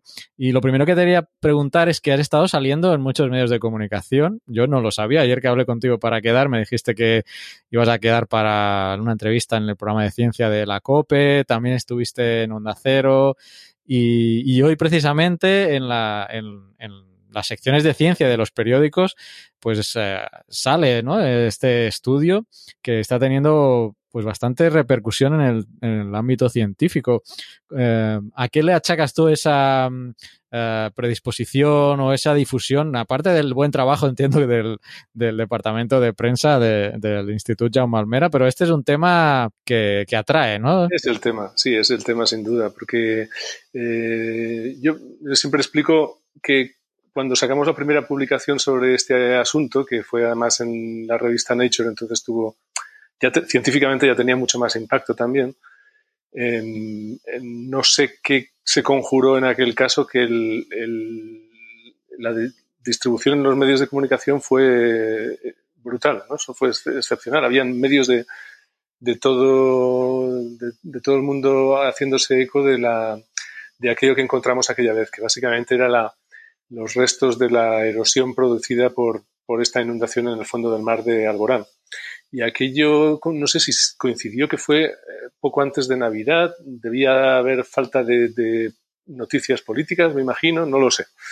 Pero fue realmente espectacular y claro, en aquel momento lo normal para nosotros, para la, gente, la mayoría de mis colegas también, es que nuestra investigación pase completamente inadvertida. O sea que, pero bueno, es entretenido. La verdad es que es, es, es divertido, es bonito también explicarlo fuera de, de, nuestro entorno. O sea que encantado. No, y se agradece que desde vuestra parte, ¿no? De la parte de los investigadores tengáis esta predisposición y esta facilidad para, pues, para difundir pues, vuestro trabajo, ¿no? Que a veces si no, pues eso se queda eh, en un pequeño grupos eh, de, de, especialistas y en congresos y no sale, pero esto es algo que, pues, ha trascendido a la, al público en general y es que, bueno, imaginarse un Mediterráneo desecado y luego vuelto a llenar, me estoy avanzando, ¿no? Pero es muy potente. Quizá quería preguntarte, mm, antes de la mega inundación, ¿no? Que, que, del que va este estudio, que es el Zacliense, deberíamos, para los que no conocen, hablar de la crisis eh, salina del Mesiniense, que es anterior, ¿no? Eh, ¿Podrías explicarnos para todos aquellos que pues no, ya aunque ya lo he avanzado, ¿no? Con esto de que se secó el Mediterráneo, pero eh, esta fase previa a que, a que haya esta inundación implica que debió secarse el Mediterráneo. Explícanos esa parte. Bueno, eh, se trata de un periodo de la evolución geológica del Mediterráneo relativamente reciente, pero reciente para nosotros, pues eso, son 5 o 6 millones de años atrás, en el que lo que, la, digamos, la visión más aceptada eh, ahora mismo es que el, la clausura, el cierre del estrecho de Gibraltar desconectó el Mediterráneo del Atlántico y, y esto provocó que al ser el Mediterráneo una cuenca deficitaria, es decir, que le llega menos agua de la lluvia y de los ríos de sus cuencas eh, hidrográficas, llega menos agua de la que se evapora en la superficie del mar, pues el nivel, el nivel del, del mar mm, pudo haber bajado por simple evaporación. ¿no? Eh, la principal evidencia que hay de esto es una capa de sal que ocupa gran parte del fondo marino del Mediterráneo y que llega a alcanzar grosores de hasta dos kilómetros en la parte del este, en la parte del levante. Eh, son dos kilómetros de sal de, espesor. Eh, es algo que se precipitó además en un periodo de, muy corto de tiempo, en unos pocos cientos de miles de años. Um, y, y, esa es la principal evidencia. Pero claro, que haya eh, sal acumulada en el fondo del Mediterráneo no quiere decir necesariamente que se evaporara completamente o que fuese o que su nivel bajase, porque tú... Eso te iba a decir, porque en el paper mencionáis que no hay un consenso eh, sobre eso, ¿no? O sea, No hay, no gente que, que está diciendo que no hubo eh, una desecación del, del Mediterráneo. Efectivamente, hay gente que lo cuestiona y tienen eh, buenos, eh, buenos argumentos. Eh, por ejemplo, en parte... Pero de- sí aceptan que hubo una bajada del nivel o, o se- o mantienen que no, o sea, que realmente no hubo ninguna bajada del nivel. La verdad es que de los colegas que conozco, pues hay, eh, están todo el abanico posible está sobre la mesa. Hay gente que piensa que no hubo prácticamente ninguna bajada del nivel del Mediterráneo y, eh, y la visión quizá un poco mayoritaria es que, que hubo una bajada kilométrica, es decir, que eh, el nivel del mar bajó en función de la, dependiendo de la subcuenca, eh, es decir, del si estamos en el Mediterráneo oriental o en el occidental, eh, descendió del orden de entre 1 y 2 kilómetros. Y esto, como decía, el, el hecho de que esté el fondo marino lleno de sal no es prueba de que haya sucedido. El principal argumento que sostiene esa, esa hipótesis de que se desecara el Mediterráneo es que todos los márgenes del fondo marino del Mediterráneo han, eh, eh, aparecen erosionados, aparecen como si estuvieran eh, excavados por los ríos que conducen hacia la actual costa del Mediterráneo. Es decir, si, si miramos en, la- en las capas de sedimentos bajo, por ejemplo, el delta del Ebro, el actual delta del Ebro, ahí lo que observamos es que durante ese periodo, durante ese periodo del Meseniense, hace 5 millones de años, el, río Ebro, o, o lo que el, río que entonces drenaba más o menos el cauce actual del Ebro, excavó un valle como si efectivamente el nivel del mar Mediterráneo hubiese descendido del orden de uno, más de un kilómetro de, nivel, y entonces el río, al encontrarse su propio delta expuesto al aire, empezó a excavarlo, Y a, excavarlo hacia el nuevo nivel del Mediterráneo que estaba eh, allí abajo, ¿no? Y este tipo de pruebas que, se, que nosotros conseguimos a través de técnicas de, de sísmica, de perfiles sísmicos, a través de ondas sísmicas, eh, este es el principal, eh, la principal evidencia que apoya eh, este periodo de desecación o de bajada del nivel del mar en el Mediterráneo. Lo que pasa es que hay gente que lo cuestiona, pues porque luego hay otras observaciones que no se están entendiendo tampoco bien cómo encajan con esto. Por ejemplo, la salinidad en algunas de las muestras de, sal que se han obtenido, eh, la salinidad no parece ser tan alta como la que se necesita normalmente para que haya eh, saturación. Eh, entonces, eh, también parece ser que se depositan eh, algunas de estas eh, depósitos eh, de, final de este periodo de, en el que en principio esperaríamos el Mediterráneo desecado, algunos de estos depósitos no ocurren solamente en el fondo marino, sino que también ocurren a, a elevaciones más o menos normales, que corresponderían al nivel normal eh, del mar actual. Con lo cual ahí hay una cierta contradicción que es con lo que nos estamos todavía peleando hoy en día. Pero esta gente que opina esto eh, también debe tener una explicación para los cañones de erosión que encontrasteis vosotros. Que entiendo que esto es lo que publicasteis en Nature, ¿no? Anteriormente. Estas evidencias de estos, cañones y la erosión. Mm, No, en realidad lo que eh, nuestro trabajo tiene más que ver con el periodo de, de inundación posterior. Las, las evidencias de estas erosiones de los cañones en los eh, márgenes eh, excavados por los ríos que, que drenan al Mediterráneo, esto era ya conocido desde los años eh, 70, 80, ¿no? Y, luego eh, nosotros, por ejemplo, también publicamos algo sobre el delta del Ebro, donde ahí tenemos imágenes preciosas de justamente de eh, meandros eh, formados por el río Ebro que actualmente están a dos kilómetros de profundidad y que creemos que fueron, fueron eh, formados, esos ter- terrazas fluviales y meandros fluviales formados a, una profundidad parecida a esta que acabo de mencionar eh, durante el periodo de, de desecación. Em, la gente, la gente que, cuestiona, eh, o sea, que da más peso a otras evidencias, mm, la manera en la que imagina o la, como justifica que se hayan formado estos eh, cañones está más relacionada con las corrientes marinas eh, fomentadas por los contrastes de densidad relacionados con la alta salinidad del agua durante ese periodo. Entonces, un poco lo que la explicación que dan es eh, al, darse unas condiciones muy especiales de muy alta salinidad, algo comparable solamente con lo que sucede hoy en el, en el Mar Muerto, por ejemplo, donde estás precipitando toda la sal contenida por el agua debido a que, bueno, por evaporación, aquello está eh, alcanzado la saturación. En esas condiciones, ellos mm, proponen que se producen unas corrientes, eh, le llamamos, em, eh, bueno, corrientes de densidad debidas a los contrastes de densidad debido a los cambios de temperatura y de salinidad.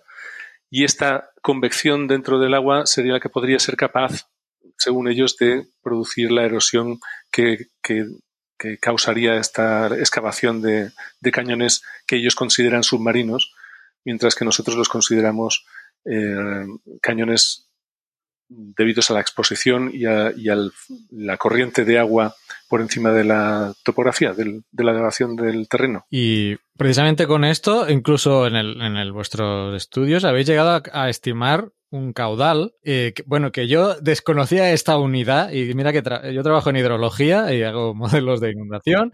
Eh, pero me he encontrado con una unidad que yo creo que es interesante que hables de ella, porque habéis calculado un caudal de 100 Sverdrup. Por favor, Sverdrups. Explícanos qué es un Sverdrup. Yo ya lo sé porque he leído el paper, pero yo creo que mucha gente, yo que trabajo en hidrología, no conocía esta unidad. Háblanos de un poco de los Sverdrups. Va, para tu tranquilidad, yo que no soy hidrogeólogo, pero tampoco la, la, conocía cuando empecé este trabajo. Es una de estas unidades que se inventa en algún momento alguien porque le parece que facilita la vida a la hora de comunicar su trabajo, pero que en realidad no lo sé. Un Sverdrup es un millón, eh, un millón de metros cúbicos por segundo. Entonces, 100, 100 Sverdrups, que es lo que estimamos nosotros para la reinundación del Mediterráneo, porque ahora veo que vamos a, pasar a hablar ya al, periodo de la, del relleno ¿no? de, agua del Mediterráneo y la, reinundación. Eh, esta, este, caudal de, de 100 Sverdrup significaría 100 millones de metros cúbicos por segundo, que para hacernos una idea vienen a ser unas, bien, unas eh, mil veces el caudal de agua habitual en el, en el Amazonas. Solo que serían mil Amazonas que además no solamente, claro, no son, no son como el Amazonas, porque el desnivel entre el Atlántico y el Mediterráneo desecado, eh, el desnivel era, como decía, superior a un kilómetro, a mil metros de desnivel, y luego hay que imaginarse eh, mil Amazonas descendiendo mil metros de desnivel en apenas eh, unas decenas de kilómetros, que es lo que, lo que necesitaba este flujo, este enorme flujo de agua para atravesar desde el Atlántico hasta el Mediterráneo. Esta es la, la, hipótesis que planteamos en, en, 2009 y los cálculos están basados en lo siguiente. Los ese cálculo, esa cantidad de agua, es el resultado de, eh, a partir de estos perfiles sísmicos, estos estudios del subsuelo marino en el estrecho de Gibraltar, y en base al tamaño de este, de este agujero de entrada por donde se colaba, se colaba el agua atlántica, em, y en base a la pendiente de este, de este canal de entrada, que es el que visualizamos nosotros con estas técnicas sísmicas en el fondo marino, en base a eso, pues es sencillo hacer cálculos de, de cuánto. Y usando coeficientes de Manning, incluso he leído, ¿no? Que sí. Los que se usan en un. Cuando yo hago también mis modelos en un río, uso un, un coeficiente de rugosidad de Manning, que exacto, supongo que es el mismo, ¿no? El mismo, el mismo. Es, es lo, es, son fórmulas, de hecho, que, que, son clásicas y que vienen de los ingenieros del siglo XIX. Bueno, tú, tú sabrás mejor. Sí, sí, son, bueno, son sencillas eh, de, de calcular. Pendiente, rugosidad. Exacto. Eh, si, tú sabes la pendiente de un canal, su anchura, su profundidad y su rugosidad, eh, y sabes que está lleno, hasta, hasta qué nivel está lleno, tú sabes a qué velocidad se mueve el agua. Eso es una fórmula que, como digo, pues se la inventaron los ingenieros, o sea que no es, no es rocket science que se, que se dice. exacto. Pero eh, digamos que es este caudal tan gigante no podría causarse por la otra teoría, ¿no? Por la otra hipótesis de estas corrientes de densidad que mencionabas. Me parece raro, ¿no? Exacto. O sea, eh, el estudio que hemos realizado ahora, que publicamos el año pasado, este, este artículo en Scientific Reports y ahora en, en Earth Science Reviews. Em, este estudio lo que viene es a, aportar nuevas evidencias de que el, de que el, final de este periodo de desecación fue no solamente muy abrupto, sino que eh, involucró eh, cantidades de agua pues del, orden de lo que estaba mencionando antes, ¿no? de, muchos millones de metros cúbicos por segundo. Y claro, para el hecho de tener una, inundación de estas características, de, que involucre cantidades de, descarga de agua tan grandes, pues de alguna manera eh, apoya la hipótesis de que entre un lado y el otro del eh, estrecho de Gibraltar en aquel momento había un importante desnivel, que es el motor, ¿no? al final es la gravedad la que desencadena que se produzcan estas eh, grandes cantidades de, agua. Exacto, y con eso llegamos, digamos, al, paper actual, que como has dicho está en Earth Science Reviews y creo que está abierto. Yo recuerdo haberlo descargado de forma abierta, ¿no? Sí, sí, sí. Hay paper, es Open Access. Sí. Es Open Access, eh, que pondremos el link en el, en el post cuando publiquemos para la gente que quiera acercarse al paper lo vea. Decía que entonces llegamos al paper actual donde eh, dais un paso más, ¿no? Decís, bueno, o, os cuestionaron, ¿no? Eh, quizá anteriormente, de, si, si estos canales o hubo toda esta erosión en estos canales, a dónde se fue este material que se erosionó, ¿no? Y este es un poco el enfoque de este nuevo, de este nuevo paper. ¿Qué, habéis hallado referente a, esta cuestión? Sí, esa era la, pregunta recurrente hace 2009, ¿no? Que nos hacían muchos colegas. Bueno, es muy interesante esto.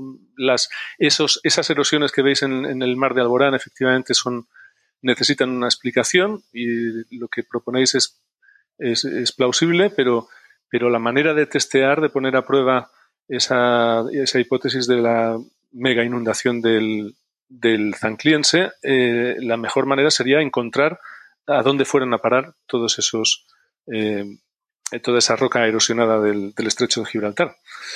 Y, con el paso de los años, la verdad es que yo en ese momento no tenía tampoco eh, en, en mi disciplina, digamos, no, no, no sabía la manera de, cómo llegar a encontrar estos, estos depósitos, pero poco a poco empezó a aparecer gente que sí que, eh, geólogos marinos, gente que tiene muchos datos de, de todo el Mediterráneo de, de, sísmica profunda, de sísmica, estudios de perfiles sísmicos del fondo marino, ¿no?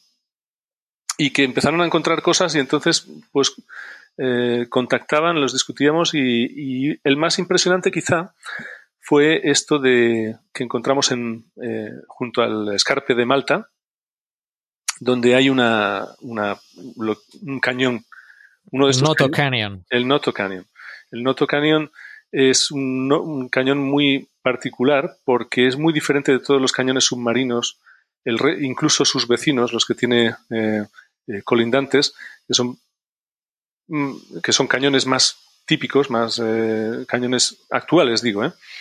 Son cañones más eh, eh, suaves, tienen un, relieve más, más suave. El Noto Canyon, en cambio, es, es un, un, cañón en forma de herradura, con unas paredes muy verticales y que se parece mucho al tipo de cañones que formaron las grandes inundaciones de Misula.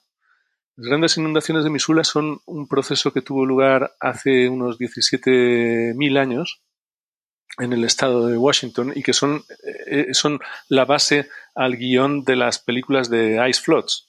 Eh, ¿Cómo se llama? Ice Age, perdón. los dibujos animados estos La edad de hielo, sí. La, edad de hielo. Y en esta saga eh, justamente se basan en, cosas que son científicamente ya muy aceptadas, que, son las grandes inundaciones producidas por, por la, el, desplome de las barreras que formaban lagos glaciares en, el norte de Estados Unidos. Y las trazas que, dejaron estas grandes inundaciones, que han sido muy importantes porque han cambiado mucho nuestra manera de entender cómo evoluciona el paisaje en la Tierra, eh, esas trazas se parece, una de las características que, uno de los relieves característicos que forma es la formación de estas cascadas en forma de herradura con paredes muy verticales y con, eh, con, piscinas, se le llaman en inglés unas piscinas de, excavación al pie de estas paredes verticales. Eh, todo esto es muy característico y es imposible de explicar por medio de procesos fluviales normales. Y eso es lo que aparece eh, justamente en el, junto al escarpe de Malta, un tipo de, cañón este, con estas características.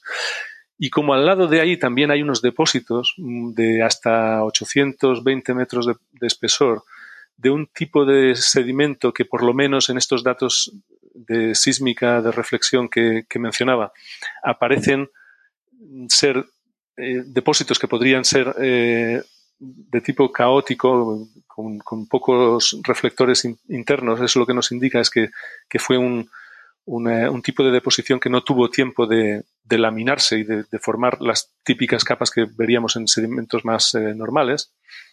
Eh, todo esto unido nos hizo proponer que eso era, por un lado, la excavación de la entrada del paso de agua desde el Mediterráneo occidental al Mediterráneo, al Mediterráneo oriental, y que esos depósitos eran el lugar donde se acumularon eh, esos materiales erosionados de lo que entonces era y hoy sigue siendo todavía eh, la separación entre ambos lados del Mediterráneo, ¿no? que es el escarpe de la plataforma de Malta. Si hoy secáramos el Mediterráneo, pues entre, entre el, Mediterráneo eh, occidental, donde estamos nosotros, y el Mediterráneo oriental, hay como un umbral, hay una elevación que es la que separa los dos lados, que está al sur de Sicilia, y donde está la isla de Malta. Y entonces primero eh, se llenaría el Mediterráneo occidental, eh, llenaría las, hasta donde está el mar actual en las Islas Baleares, y luego rebosaría hacia el Mediterráneo oriental. Y ese, esa circulación, ese, ese paso del agua de un lado al otro, circularía alrededor en la zona del, del escarpe de Malta, donde, donde justamente hemos encontrado estos, esta, este cañón que mencionaba. La parte donde habláis que también hay un edificio volcánico que, que, ayudó también a sedimentar una parte, no sé si corresponde cerca de esa zona o es, o es en otro lugar. No, eso ya es en Alborán. Es, en aquí, ¿verdad? Sí. Que también nos puedes mencionar también esa parte, porque creo que fue un lugar donde, pues, eh, que hubiera ese edificio volcánico ahí ayudó a, que se sedimentaran esos materiales erosionados y facilitó un poco su identificación. Exacto. Eh, un poco, sí, un poco inspirados por, por, estos estudios que, que a raíz, bueno, en estos últimos años he estado muy en contacto con gente que ha estudiado este, estos fenómenos que, de mega inundaciones terrestres, ¿no? Con esto que mencionaba de, la, de las inundaciones de Missoula en, Estados Unidos. Eh, es gente, porque es gente que tiene ya como una tradición eh, desarrollada de, y conocimiento muy desarrollado de cuáles son las eh, características de los depósitos producidos por este tipo de grandes eventos de inundación. ¿no? y una de las una de las eh, de los depósitos característicos que, aprendí de, ellos es que cuando hay un, obstáculo en, medio del flujo de agua, eh, si el agua lleva arrastrando materiales erosionados, los tiende a depositarlos en la zona de, en lo que se llama la, sombra hidrográfica de este obstáculo. Y en la zona frontal puede producir lo contrario, puede excavar.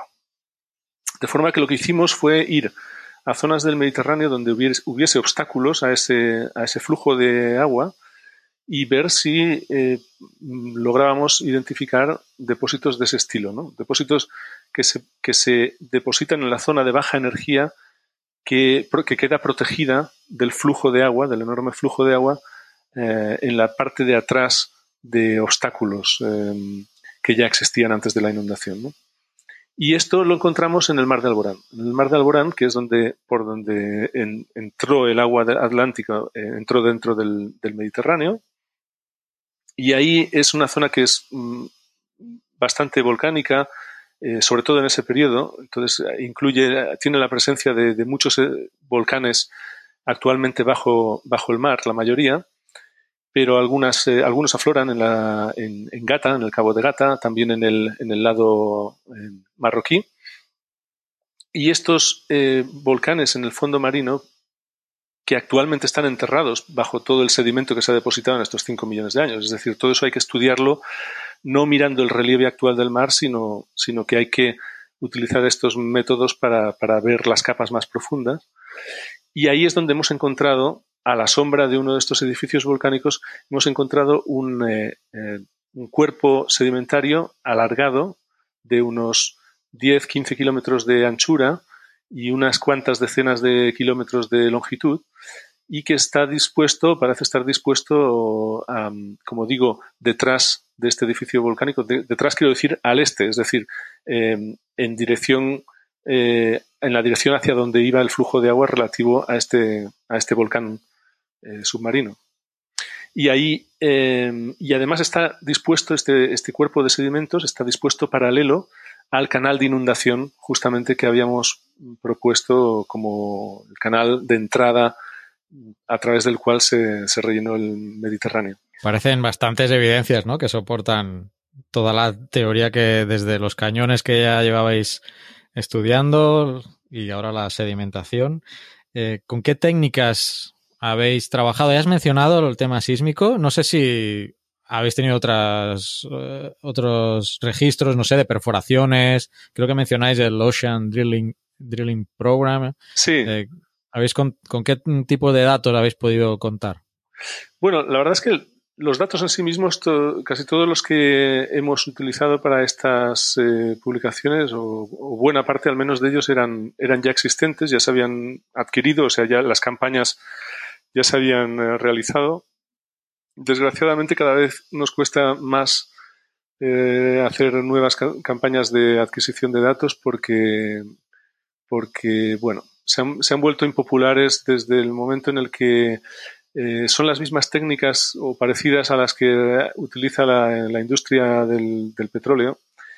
Y aunque utilicemos mucha menos energía, sean mucho más breves, tengamos muchos más límites para, para no molestar a la, a la fauna local, eh, hemos tenido un montón de, y cada vez estamos teniendo más problemas para, para, continuar con esta adquisición. Pero dicho esto, la mayoría de los, de los datos que hemos utilizado, por tanto, han sido, eh, eran, eran campañas ya adquiridas anteriormente y, y también hemos utilizado campañas, digo, de sísmica de reflexión. ¿eh? Esto que explicaba, que consiste, si quieres lo, lo explico, Sí, sí. La sísmica de reflexión consiste en es un barco que lo que hace es enviar eh, ondas acústicas al fondo del mar. Estas ondas acústicas eh, penetran, al llegar al fondo marino, penetran en él y en las capas sedimentarias, que es lo que a nosotros nos interesa visualizar, eh, rebota y emite su eco de vuelta hacia la superficie. Y el, el, eco es capturado a lo largo de una ristra de kilómetros de cable con micrófonos instalados en, ese cable y mediante los ecos recogidos en esos micrófonos, procesando esa señal, se puede eh, determinar la estructura y la geometría de esos sedimentos en profundidad. Eh, es, una, es, una, técnica que, como digo, es muy em, eh, extendida, tanto en el, desde el punto de vista científico, para, para, con objetivos científicos como para objetivos también industriales.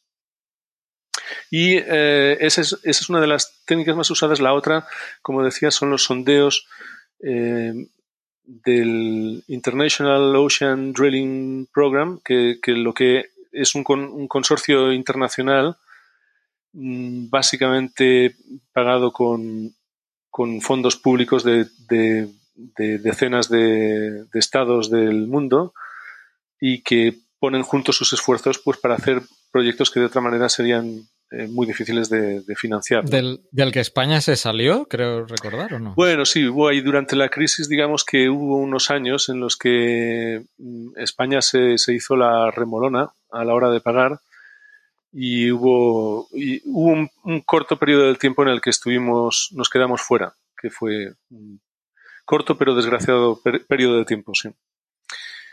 Y, pero ya eso ya se, solucionó, volvemos a estar ahí. De hecho, tenemos ahora mismo dos eh, propuestas en marcha para justamente para, para utilizar este programa internacional para, para taladrar eh, en, profundidad, en profundidad esos eh, sedimentos, esos posibles depósitos del, de la mega inundación del Mediterráneo y comprobar y, y tener por primera vez una constancia directa de qué tipo de sedimentos son los que hay ahí, si son compatibles o no con esta interpretación que, hemos propuesto. Y una curiosidad, ¿los testigos eh, dónde están? ¿Tenéis que trasladarlos a algún sitio que donde se almacenan todos o cómo, cómo, Bueno, esto ¿Cómo todo funciona? eh, es que IODP, que es el International Ocean Drilling Project, Program, esto es, es todo un mundo en sí mismo. O sea, fíjate, por ejemplo, nosotros hemos llevamos llevamos la friolera de, de ocho años preparando esta propuesta.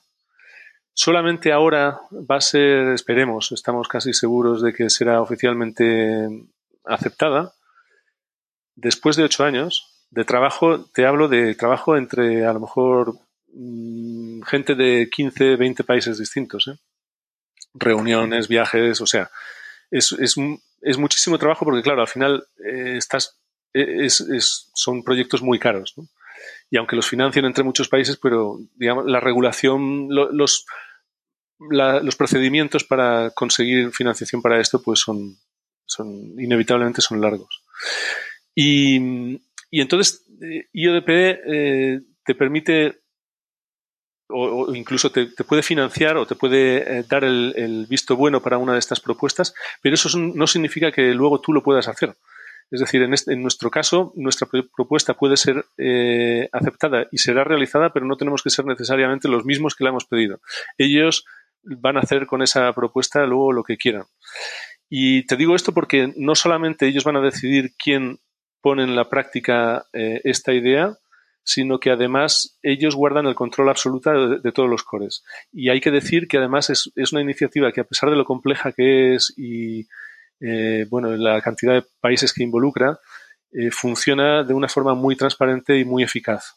De forma que todos esos cores por, lo- por los que preguntas, todos estos eh, eh, muestras de- del sedimento del fondo marino que, que se recogen, eso quedan todos alma- alma- almacenados y disponibles en unos repositorios. Eh, creo recordar que están en Hamburgo. Yo es que no suelo, no, no accedo a ellos directamente personalmente, pero están los se almacenan en un depósito especial en, eh, en Hamburgo a muy baja temperatura y quien desea eh, muestrear, eh, solicitar muestras de esos, de esos cores, pues lo, puede hacer y normalmente se, se concede sin problemas. O sea que están muy disponibles y además se hacen unos reports, unos informes muy detallados de, en el momento de la adquisición que son también públicos y que son, y que son muy utilizados. De hecho, son IODP es, un- es este programa internacional que realmente es una de las principales fuen- fuentes para la, la- la- el progreso de la geología marina y del conocimiento del, fondo marino actualmente. Sí. Muy interesante. No, conocía el, programa, pero no sabía estos detalles ya más de funcionamiento. Eh, mira, ya para ir concluyendo, quería eh, preguntarte, ahora qué sigue, ¿no? Ya habéis hecho estudios sobre la erosión y los cañones, habéis hecho estudios sobre los, esos depósitos. ¿Cuál es el próximo paso? Pues, como te decía, la verdad es que ahora eh, excitados por la posibilidad de poder perforar estos, estos sedimentos que hemos identificado, desgraciadamente no los de Alborán, donde además podría ser que tuviéramos permisos para eh, problemas de permisos. No, no, no hemos tenido tiempo de, de solicitarlo ni de, ni de mirarlo de momento, pero donde sí que tenemos ya los permisos y, y donde parece que se va a realizar esa, la perforación son estos depósitos en el, eh, junto a la zona de Sicilia, en el mar, mar Jónico, eh, donde decía que se han depositado la, los, los, restos de la excavación de este cañón con forma de herradura. ¿no? Eh, entonces, la verdad es que eso, eso, por un lado es excitante, por otro lado, eh, tenemos la, la, la, preocupación de que, bueno, lo peor que puede pasar es que esos sedimentos se lleguen a perforar y no, no seamos capaces de, de decidir o de convencernos todos de si son o no son depósitos de mega inundación, ¿sabes? Y que, y que sea suficientemente ambiguo los, los resultados de estos, de estos muestreos, de estas perforaciones, como para que la discusión siga sin aclararse y, y sigamos pues sin, sin, sin, haber, sin llegar a un consenso sobre si hubo o no hubo una gran inundación abrupta del Mediterráneo. Eso es. Eh... Bueno, ya, ya, sabes lo que dicen: un afloramiento, dos geólogos, tres opiniones. Efectivamente. Yo no soy geólogo, yo soy físico y entonces esto me lo miro con humor desde fuera, pero, pero sí, es, eh, es lo que ocurre, es lo que ocurre. Pero al final siempre se converge. La cuestión es si, tardaremos 10 o, o, 40 años. Mira, para acabar, eh, quería terminar como empiezas el paper, que me parece una historia eh, sobre, bueno, un mito un mito que explica Plinio el Viejo. Nos lo, nos lo puedes explicar porque me parece muy bonito. Y eh, de hecho el paper empieza así, es, es lo primero eh, que, cuentas en el paper, que me pareció una idea buenísima, ¿no? Empezar el paper así, porque ya trae, a mí al menos ya me sedujo y me atrajo mucho la atención.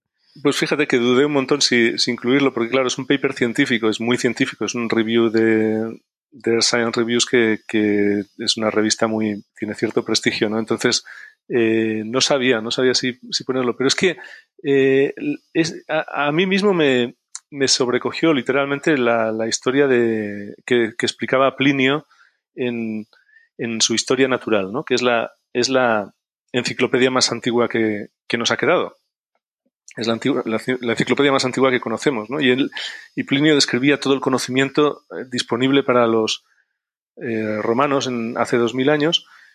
Y claro, cuando empieza a, a describir eh, el mundo, empieza por el estrecho de Gibraltar, porque era el mare nostrum, no era su mar. O sea que lo lógico era empezar por la entrada. Entonces, esa, esa enciclopedia, que prácticamente empieza con eso, y él, y, él empieza describiendo que, que ese, ese, estrecho de Gibraltar fue abierto por Hércules con, con su espada, dando un golpe sobre, eh, sobre un, brazo de tierra que, separaba el Atlántico del, Mediterráneo, y además eh, explícitamente dice que el Mediterráneo era un desierto, que allí no había agua, y que con su espada eh, parte ese, ese istmo y deja de entrar el, mar donde antes estaba excluida. Y a mí, yo cuando leí eso, que fue después de haber trabajado en el tema este de la inundación del Mediterráneo, me quedé, me quedé muy impresionado porque pensé, digo, es que no puede ser casualidad, ¿no? Pero claro, eh, al ser una historia que geológicamente sabemos, y eso está bien datado, que ocurrió hace unos 5,3 millones de años, eh, no, puede, no, no, puede ser una transmisión cultural, no puede ser que, que sea una leyenda basada en recuerdos o en transmisión cultural eh, porque simplemente hace 5,3 millones, pues bueno, había el eh, Homo chadiensis en, el centro de África y, poco más, ¿no? Pero, digamos, no hay, no hay posibilidad de que, de que, de que sea una eh, transmisión cultural de algo eh, visto por, por, humanos, ¿no? Entonces, la, única alternativa, si no es la casualidad, la única alternativa que a mí se me ocurre es que los romanos, eh, que conocían perfectamente su mar y estaban acostumbrados a ver grandes cantidades de, de, de, depósitos de sal que son muy visibles a lo largo de buena parte de la costa mediterránea. ¿no? Son depósitos sobre todo de yeso que se ven en Alicante, se ven en, en, eh, en Almería y en muchos, muchos lugares a lo largo del Mediterráneo. Y ellos estaban muy acostumbrados a, a explotarlos y a, y, a, y a verlos y de hecho los, utilizaban mucho para sus ventanas. Como los, romanos no tenían vidrio, para las ventanas utilizaban láminas de yeso. Y muchas de esas láminas de yeso, de hecho, venían de Sorbas, del sur de, Almería. Eh, y, y, entonces ellos eran grandes conocedores de esto y claro, los romanos a lo mejor no tenían el método científico, no tenían acumulado todo lo que sabemos nosotros hoy en día, pero eh, tontos no eran. Y, saben que si ven sal, esa sal tiene que venir y saben que esa misma sal se produce por la evaporación de agua, porque eso es algo que lo vemos en la vida cotidiana, pues eh, probablemente mm, los romanos y las culturas prerromanas, que en realidad eran las que iniciaron esa leyenda que Plinio relataba, lo, estas, e, esas leyendas seguramente podrían estar inspiradas por la presencia de esos yesos y de esas sales en todo el Mediterráneo. ¿no? Y el hecho de que, de que, bueno, de que viniera un dios y, abriera una, una, grieta y permitiera la inundación del, del Mediterráneo, pues podría ser eh, tal vez inspirado por las corrientes que hay actualmente en el estrecho de Gibraltar, porque hay una, una corriente de entrada continua que además es un poco es muy bien conocida por los navegadores y, es peligrosa pues porque, porque alcanza velocidades importantes. Y es una corriente marina que está todavía está permanentemente presente en el estrecho de Gibraltar y está relacionada precisamente con esa evaporación que mencionaba del, del mar Mediterráneo. Al haber tanta evaporación en el Mediterráneo, todo ese agua se tiene que suplir con una corriente permanente desde, desde el Atlántico. Entonces, eh, claro, nunca lo sabremos. No sabemos de dónde vendrá esa leyenda, pero lo cierto es que Plinio, Plinio el Viejo, en el año 7, eh, creo que es, que, escribe la historia natural, eh, describe una leyenda contada por los locales del sur de la península diciendo que, un dios abrió el, el estrecho de Gibraltar y permitió la entrada del agua en el desierto mediterráneo. Sí. Sí, sí, me parece para mí, empezar el paper así, la verdad que, me gustó y desconocía ese mito, pero la imagen de Hércules partiendo el estrecho es, potente. ¿eh? Es, muy curioso además porque esa historia que, es, tan potente que, no se quedó ahí, sino que fue reutilizada a lo largo de, los clásicos de la historia. lo cita Galileo Galilei. ¿Sabes? Eh, eh, la historia de la inundación del Mediterráneo y todo proviene de Plinio y bueno y, en el, y Plinio lo sacó, como digo, de leyendas locales del sur de la península, ¿no? Eh, pero sí, claro, evidentemente es una y, y, y, esto explica un poco quizás tu pregunta inicial, ¿por qué ha tenido tanto tanta difusión mediática esta esta investigación? Pues bueno, pues porque porque es una historia seguramente que lleva consigo pues eh, es una, una, imagen potente, como decías tú, ¿no? Bueno, llegamos al final de esta charla. Ha sido muy entretenida, la verdad, he aprendido mucho. Espero que haya sido amena para los oyentes también, haya aprendido cosas, aunque sea que es un Sverdrup, que yo creo que, la gente ya va a ir fardando por ahí. Oye, ¿sabes qué es un Sverdrup? Em, cuéntanos tus métodos de contacto. Mm, sé que eres también muy prolífero en las redes sociales, tienes un canal de YouTube, eh, tienes un blog donde Uh, has puesto mucha información relacionada con este tema, entonces seguro que muchos de los oyentes que quieran profundizar, aparte del paper que es más científico, pueden acceder a todo lo que has publicado, que es mucho. Hay modelaciones súper chulas, ¿eh? Ah, esto no lo hemos mencionado. No lo hemos mencionado, pero hay modelaciones del de Mediterráneo, de cómo entra toda esa agua y se va llenando. Sí, nos hicieron un par de simulaciones que están cargadas en YouTube, o sea que cualquiera que quiera verlas están en el, en el eh, están en mi canal personal de YouTube, Daniel García Castellanos. Y luego el blog que mencionas es se llama Retos Terrícolas, lo tengo que reactivar un poco, pero es que ando con poco tiempo, pero pero ahí, ahí es donde intento explicar un poco, hacer un poco de divulgación sobre temas relacionados por lo menos con lo que la investigación que, hacemos aquí. Em, retos terrícolas se llama. Y, y eso, sí, eh, hay unos cuantos vídeos sobre esta mm, historia, sobre la desecación y el, eh, la reinundación que, que sí quedarán muy bonitos. Sí. ¿Quieres decir el Twitter también? Que a lo mejor es donde te pueden conectar más directamente contigo algunos oyentes. Y en Twitter, Dani Geos. Dani Geos, arroba Dani Geos, como suena, y, y ahí nos vemos, sí. Siempre haciendo siguiendo historia. Perfecto, pues Daniel García Castellanos, como decía, investigador del Departamento de Estructura y Dinámica de la Tierra del Instituto Jaume Almera, eh, que está en Barcelona, ¿no? Es el que está en Barcelona, en frente de la Facultad de Geología. Aquí en la zona de Palau Roya, la entrada de Barcelona. Sí. Exactamente. Pues muchas gracias por haberte pasado por aquí. Eh, cuando saquéis el próximo paper de estas perforaciones, pues contactamos de nuevo y nos vienes a contar qué, qué habéis descubierto. A ver si no tardamos. Muchas gracias por tu interés. ¿eh? Chao.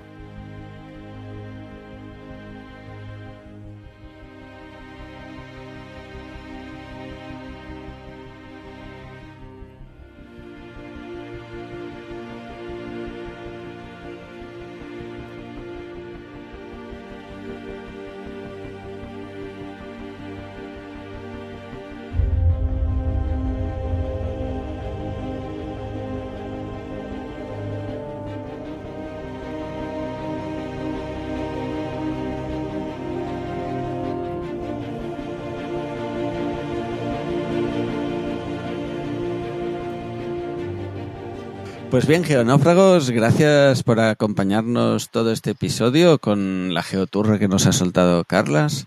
y esta súper entrevista que esperemos se haya grabado bien. Eh, Geoturra, quedaros con el concepto, ¿eh? le vamos a dar cancha ahí en Twitter, yo creo. Pero Geoturra solo suena como a tostonazo. ¿Eso es lo que querías. ¿Esto es la implicación Ah, que le querías dar? Esa es la interpretación que tú haces. Si te vas por ahí por por Twitter y buscas a un tal Mario que no es el azar este que tenemos nosotros, sino que es uno que se llama Inoportuno, creo Ah, que sí. su eh, su nickname es Inoportuno. Sí, Bus- eh, si buscáis por ahí, nos explicó un poco cuál era su trabajo. Él es geólogo en Noruega, que ahí, insisto, ahí sí que hay reservas de petróleo y vale la pena eh, investigar. Pues él trabaja por ahí y hace cositas de geólogo con petróleo, y eso es guay. Y no guay porque contamina y tal, sino porque geológicamente es interesante. Y un día nos explicó su trabajo y cuando acabamos dijo, "Uf, vaya turra que os he soltado, ¿no? Entonces yo le dije, hostia, como concepto, Geoturra me gusta mucho. Y ahí, por eso, por eso estaba utilizando, porque es una cosa guay, Carlos, una cosa interesante. Vale, vale. Bueno. Eh, a ver, ¿qué, qué podemos contar para el cierre? Pues poca cosa, ¿no? bueno, tenemos no mensajes. De Una cosa que que me he dado que cuenta que no habéis leído, pero ni un comentario, creo, ¿eh? en todos los programas. No, No, porque- no, no. Yo los he buscado y es que no hemos tenido ningún comentario, pero es verdad que este, este programa, vamos, Hostia, que pues el 111 tuvo. Aquí tengo 6. Ya, ya. ya lo he visto ya, sí. Tenemos seis, vaya. Alguien dijo alguna cosa que no tocaba. Bueno, claro, yo quería ir rápido para cerrar rápido, pero ya veo que no. Va, pasemos a los comentarios, por favor. Creo que Pedro, ¿no tenías ver, tú ahí algunos? Sí, bueno, a ver, eh, había del programa este 111 un anónimo que nos mm, eh, dice que le, que le encanta nuestro podcast, que es Ah, eh, eso es de preferido. Luego, El eh, preferido, ¿eh? Sí, sí, de todos los Cuidado, que escucha, eh. además dice que, que no son pocos, o sea que, que bueno. Hostia, pues Ah, le gusta la, la- ¿Cómo es eso? La droga La dura. La droga dura, ¿eh? Se mete droga dura este, porque. La geoturra, Pues no sí. digáis drogadura. Sí, a mí me, me da pena que sea anónimo, porque me gustaría decirle algo en plan, yo qué sé. Pues sí, pon tu Luego, nombre, gracias, deja ¿no? otro comentario, hombre, pon Claro, tu nombre. ¿eh?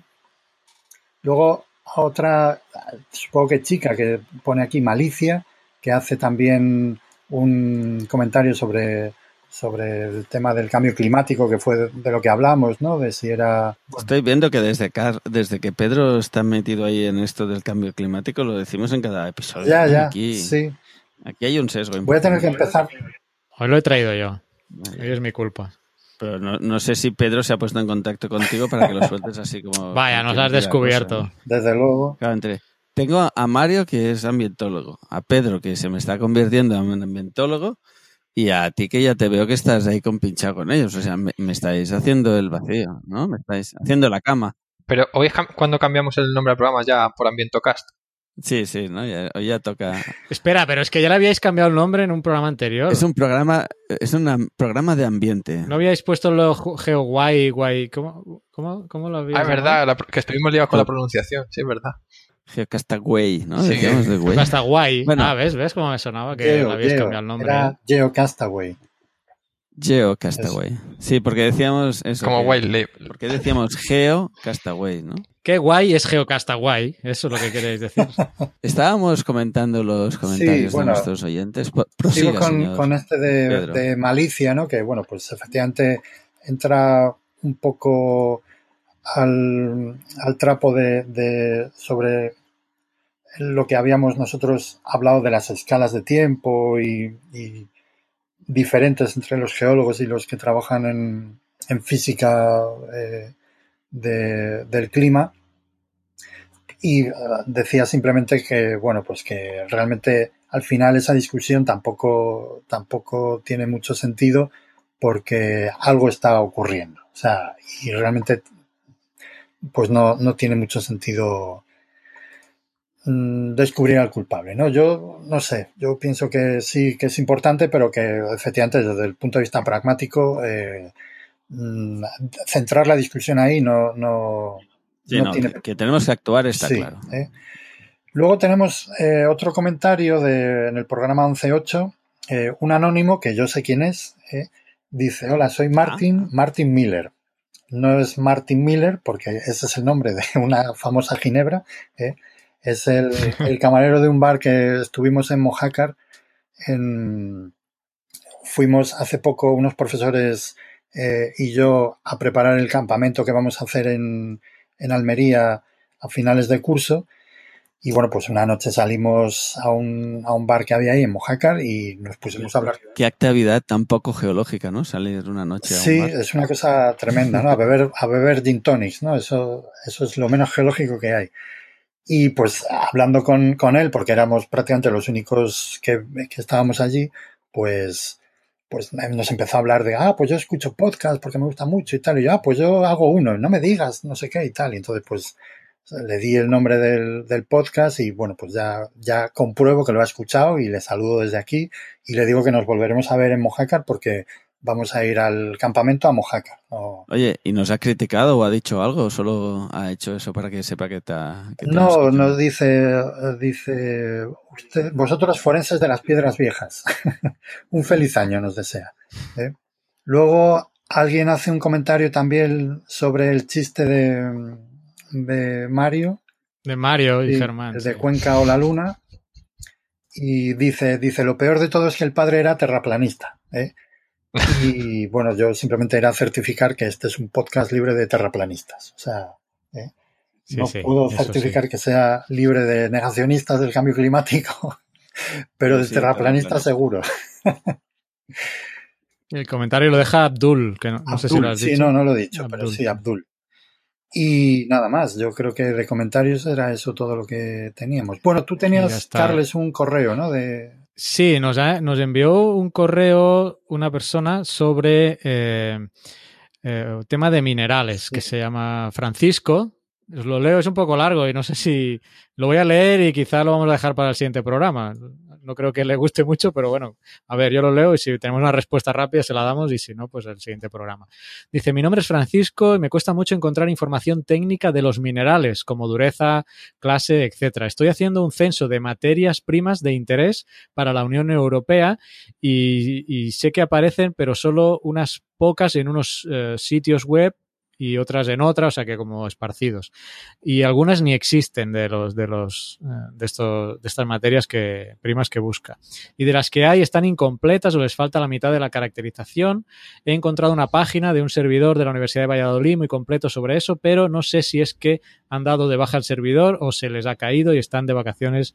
Bueno, nos comenta aquí que, que no encuentra información sobre, sobre estos temas. Quizás podíais facilitarme información al respecto. Muchas gracias por responder. Y también sigue, también agradecería si pudiese encontrar una lista de minerales metálicos básicos, radioactivos, ferrosos, preciosos, así como los no metálicos. Por mucho que le doy vueltas a Internet, no le saco eh, punto a las listas uh, o catálogos. Eh, veo que Pedro tiene algo Sí. aquí. Ahora me ha venido a mí la mente Raquel, que es la que También. nos hacía la sección de minerales. Claro. Y yo la podríamos referir a Raquel, aparte de la respuesta que tú puedas darle. ahora. Sí, yo, en cuanto he visto la, la pregunta, mm, mm, he recopilado las dos páginas web que yo utilizo para sacar información sobre minerales, que son webmineral.com, que, mm, bueno, pues eh, tiene un montón de herramientas, como por ejemplo que si tú escribes una composición de un mineral que tengas tú, de, te, te, te devuelve qué minerales pueden ser, eh, pueden tener esa composición, que es súper interesante, sobre todo para análisis de microsonda. En fin, si estáis investigando, haciendo cualquier cosa, os puede venir muy bien.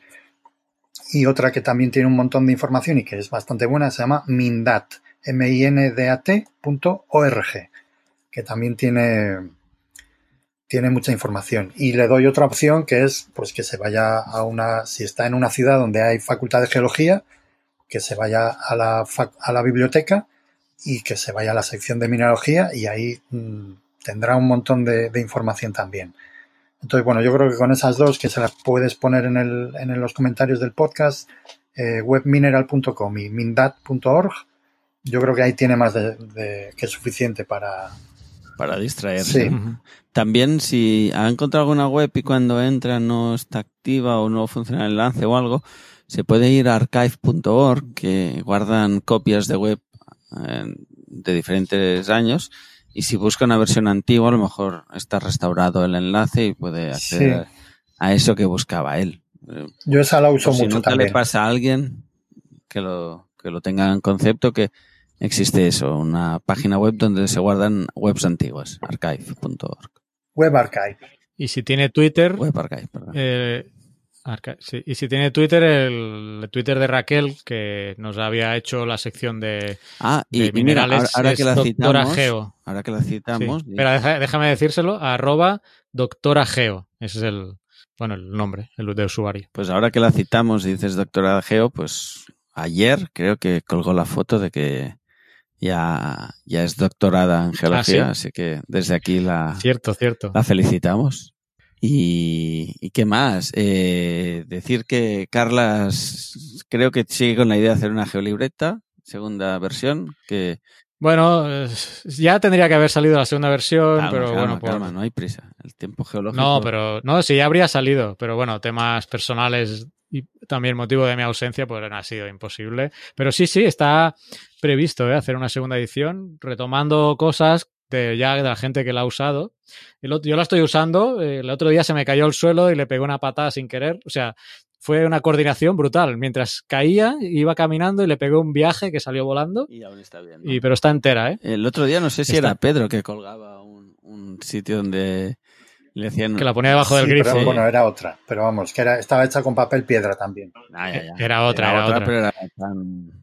¿Cómo? Bueno, podría intentarlo. Lo voy a intentar. Lo que no, la portada, me preocupa la portada. La portada no sé si resistiría esa Ah, cantidad vale. de agua. Pero bueno, si la abro, si, si la pongo abierta, yo creo que no va a haber problema. Me comprometo, A vaya, mira, me voy a comprometer a, a Cuidado, subir eh. un vídeo en YouTube.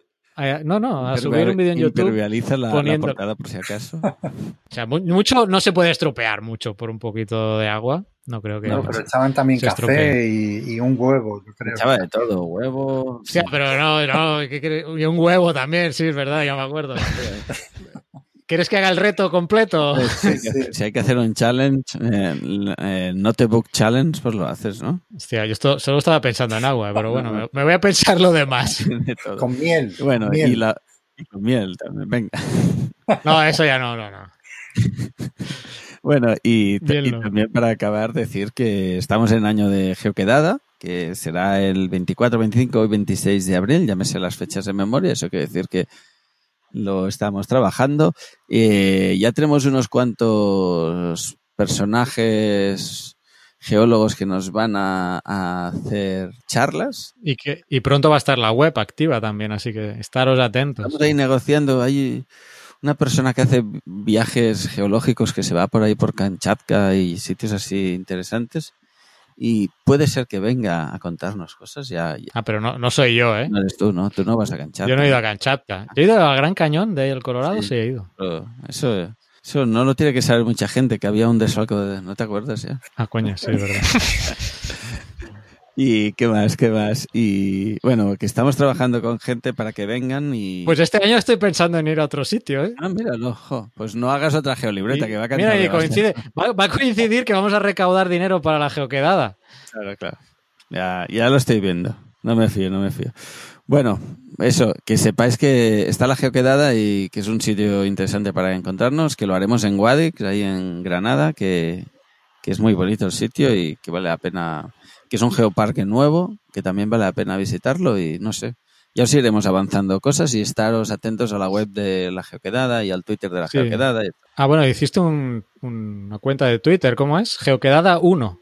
Sí, geoquedada 1. Geoquedada ya estaba pillada, así que pillé la 1. ¿Estaba pillado? ¿Qui- Sí. qui- ¿Quiénes son los de la geoquedada? Pues unos eh, geógrafos deben ser, ¿no? O sea, Hombre, si no tienen si no tienen actividad, le podemos decir que nos la den, porque es igual. No yo quería decir la web para que estéis atentos es geocastaway.com barra geoquedada 2020 geoquedada 2020 ahí va- vamos a estar colgando eh, eh, el programa y cuando esté cerrado y sobre todo también el formulario para que os empecéis a, a inscribir y sepamos nosotros pues cuánta gente va a llegar y sobre todo si tenemos que gestionaros o no el tema del, del alojamiento.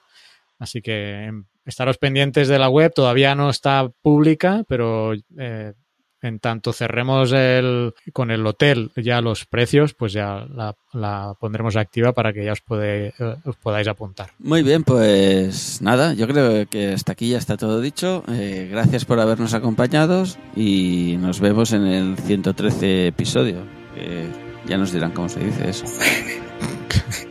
Vale, pues ya lo diremos en el próximo. Venga, saludos, adiós. Adiós. Hasta luego.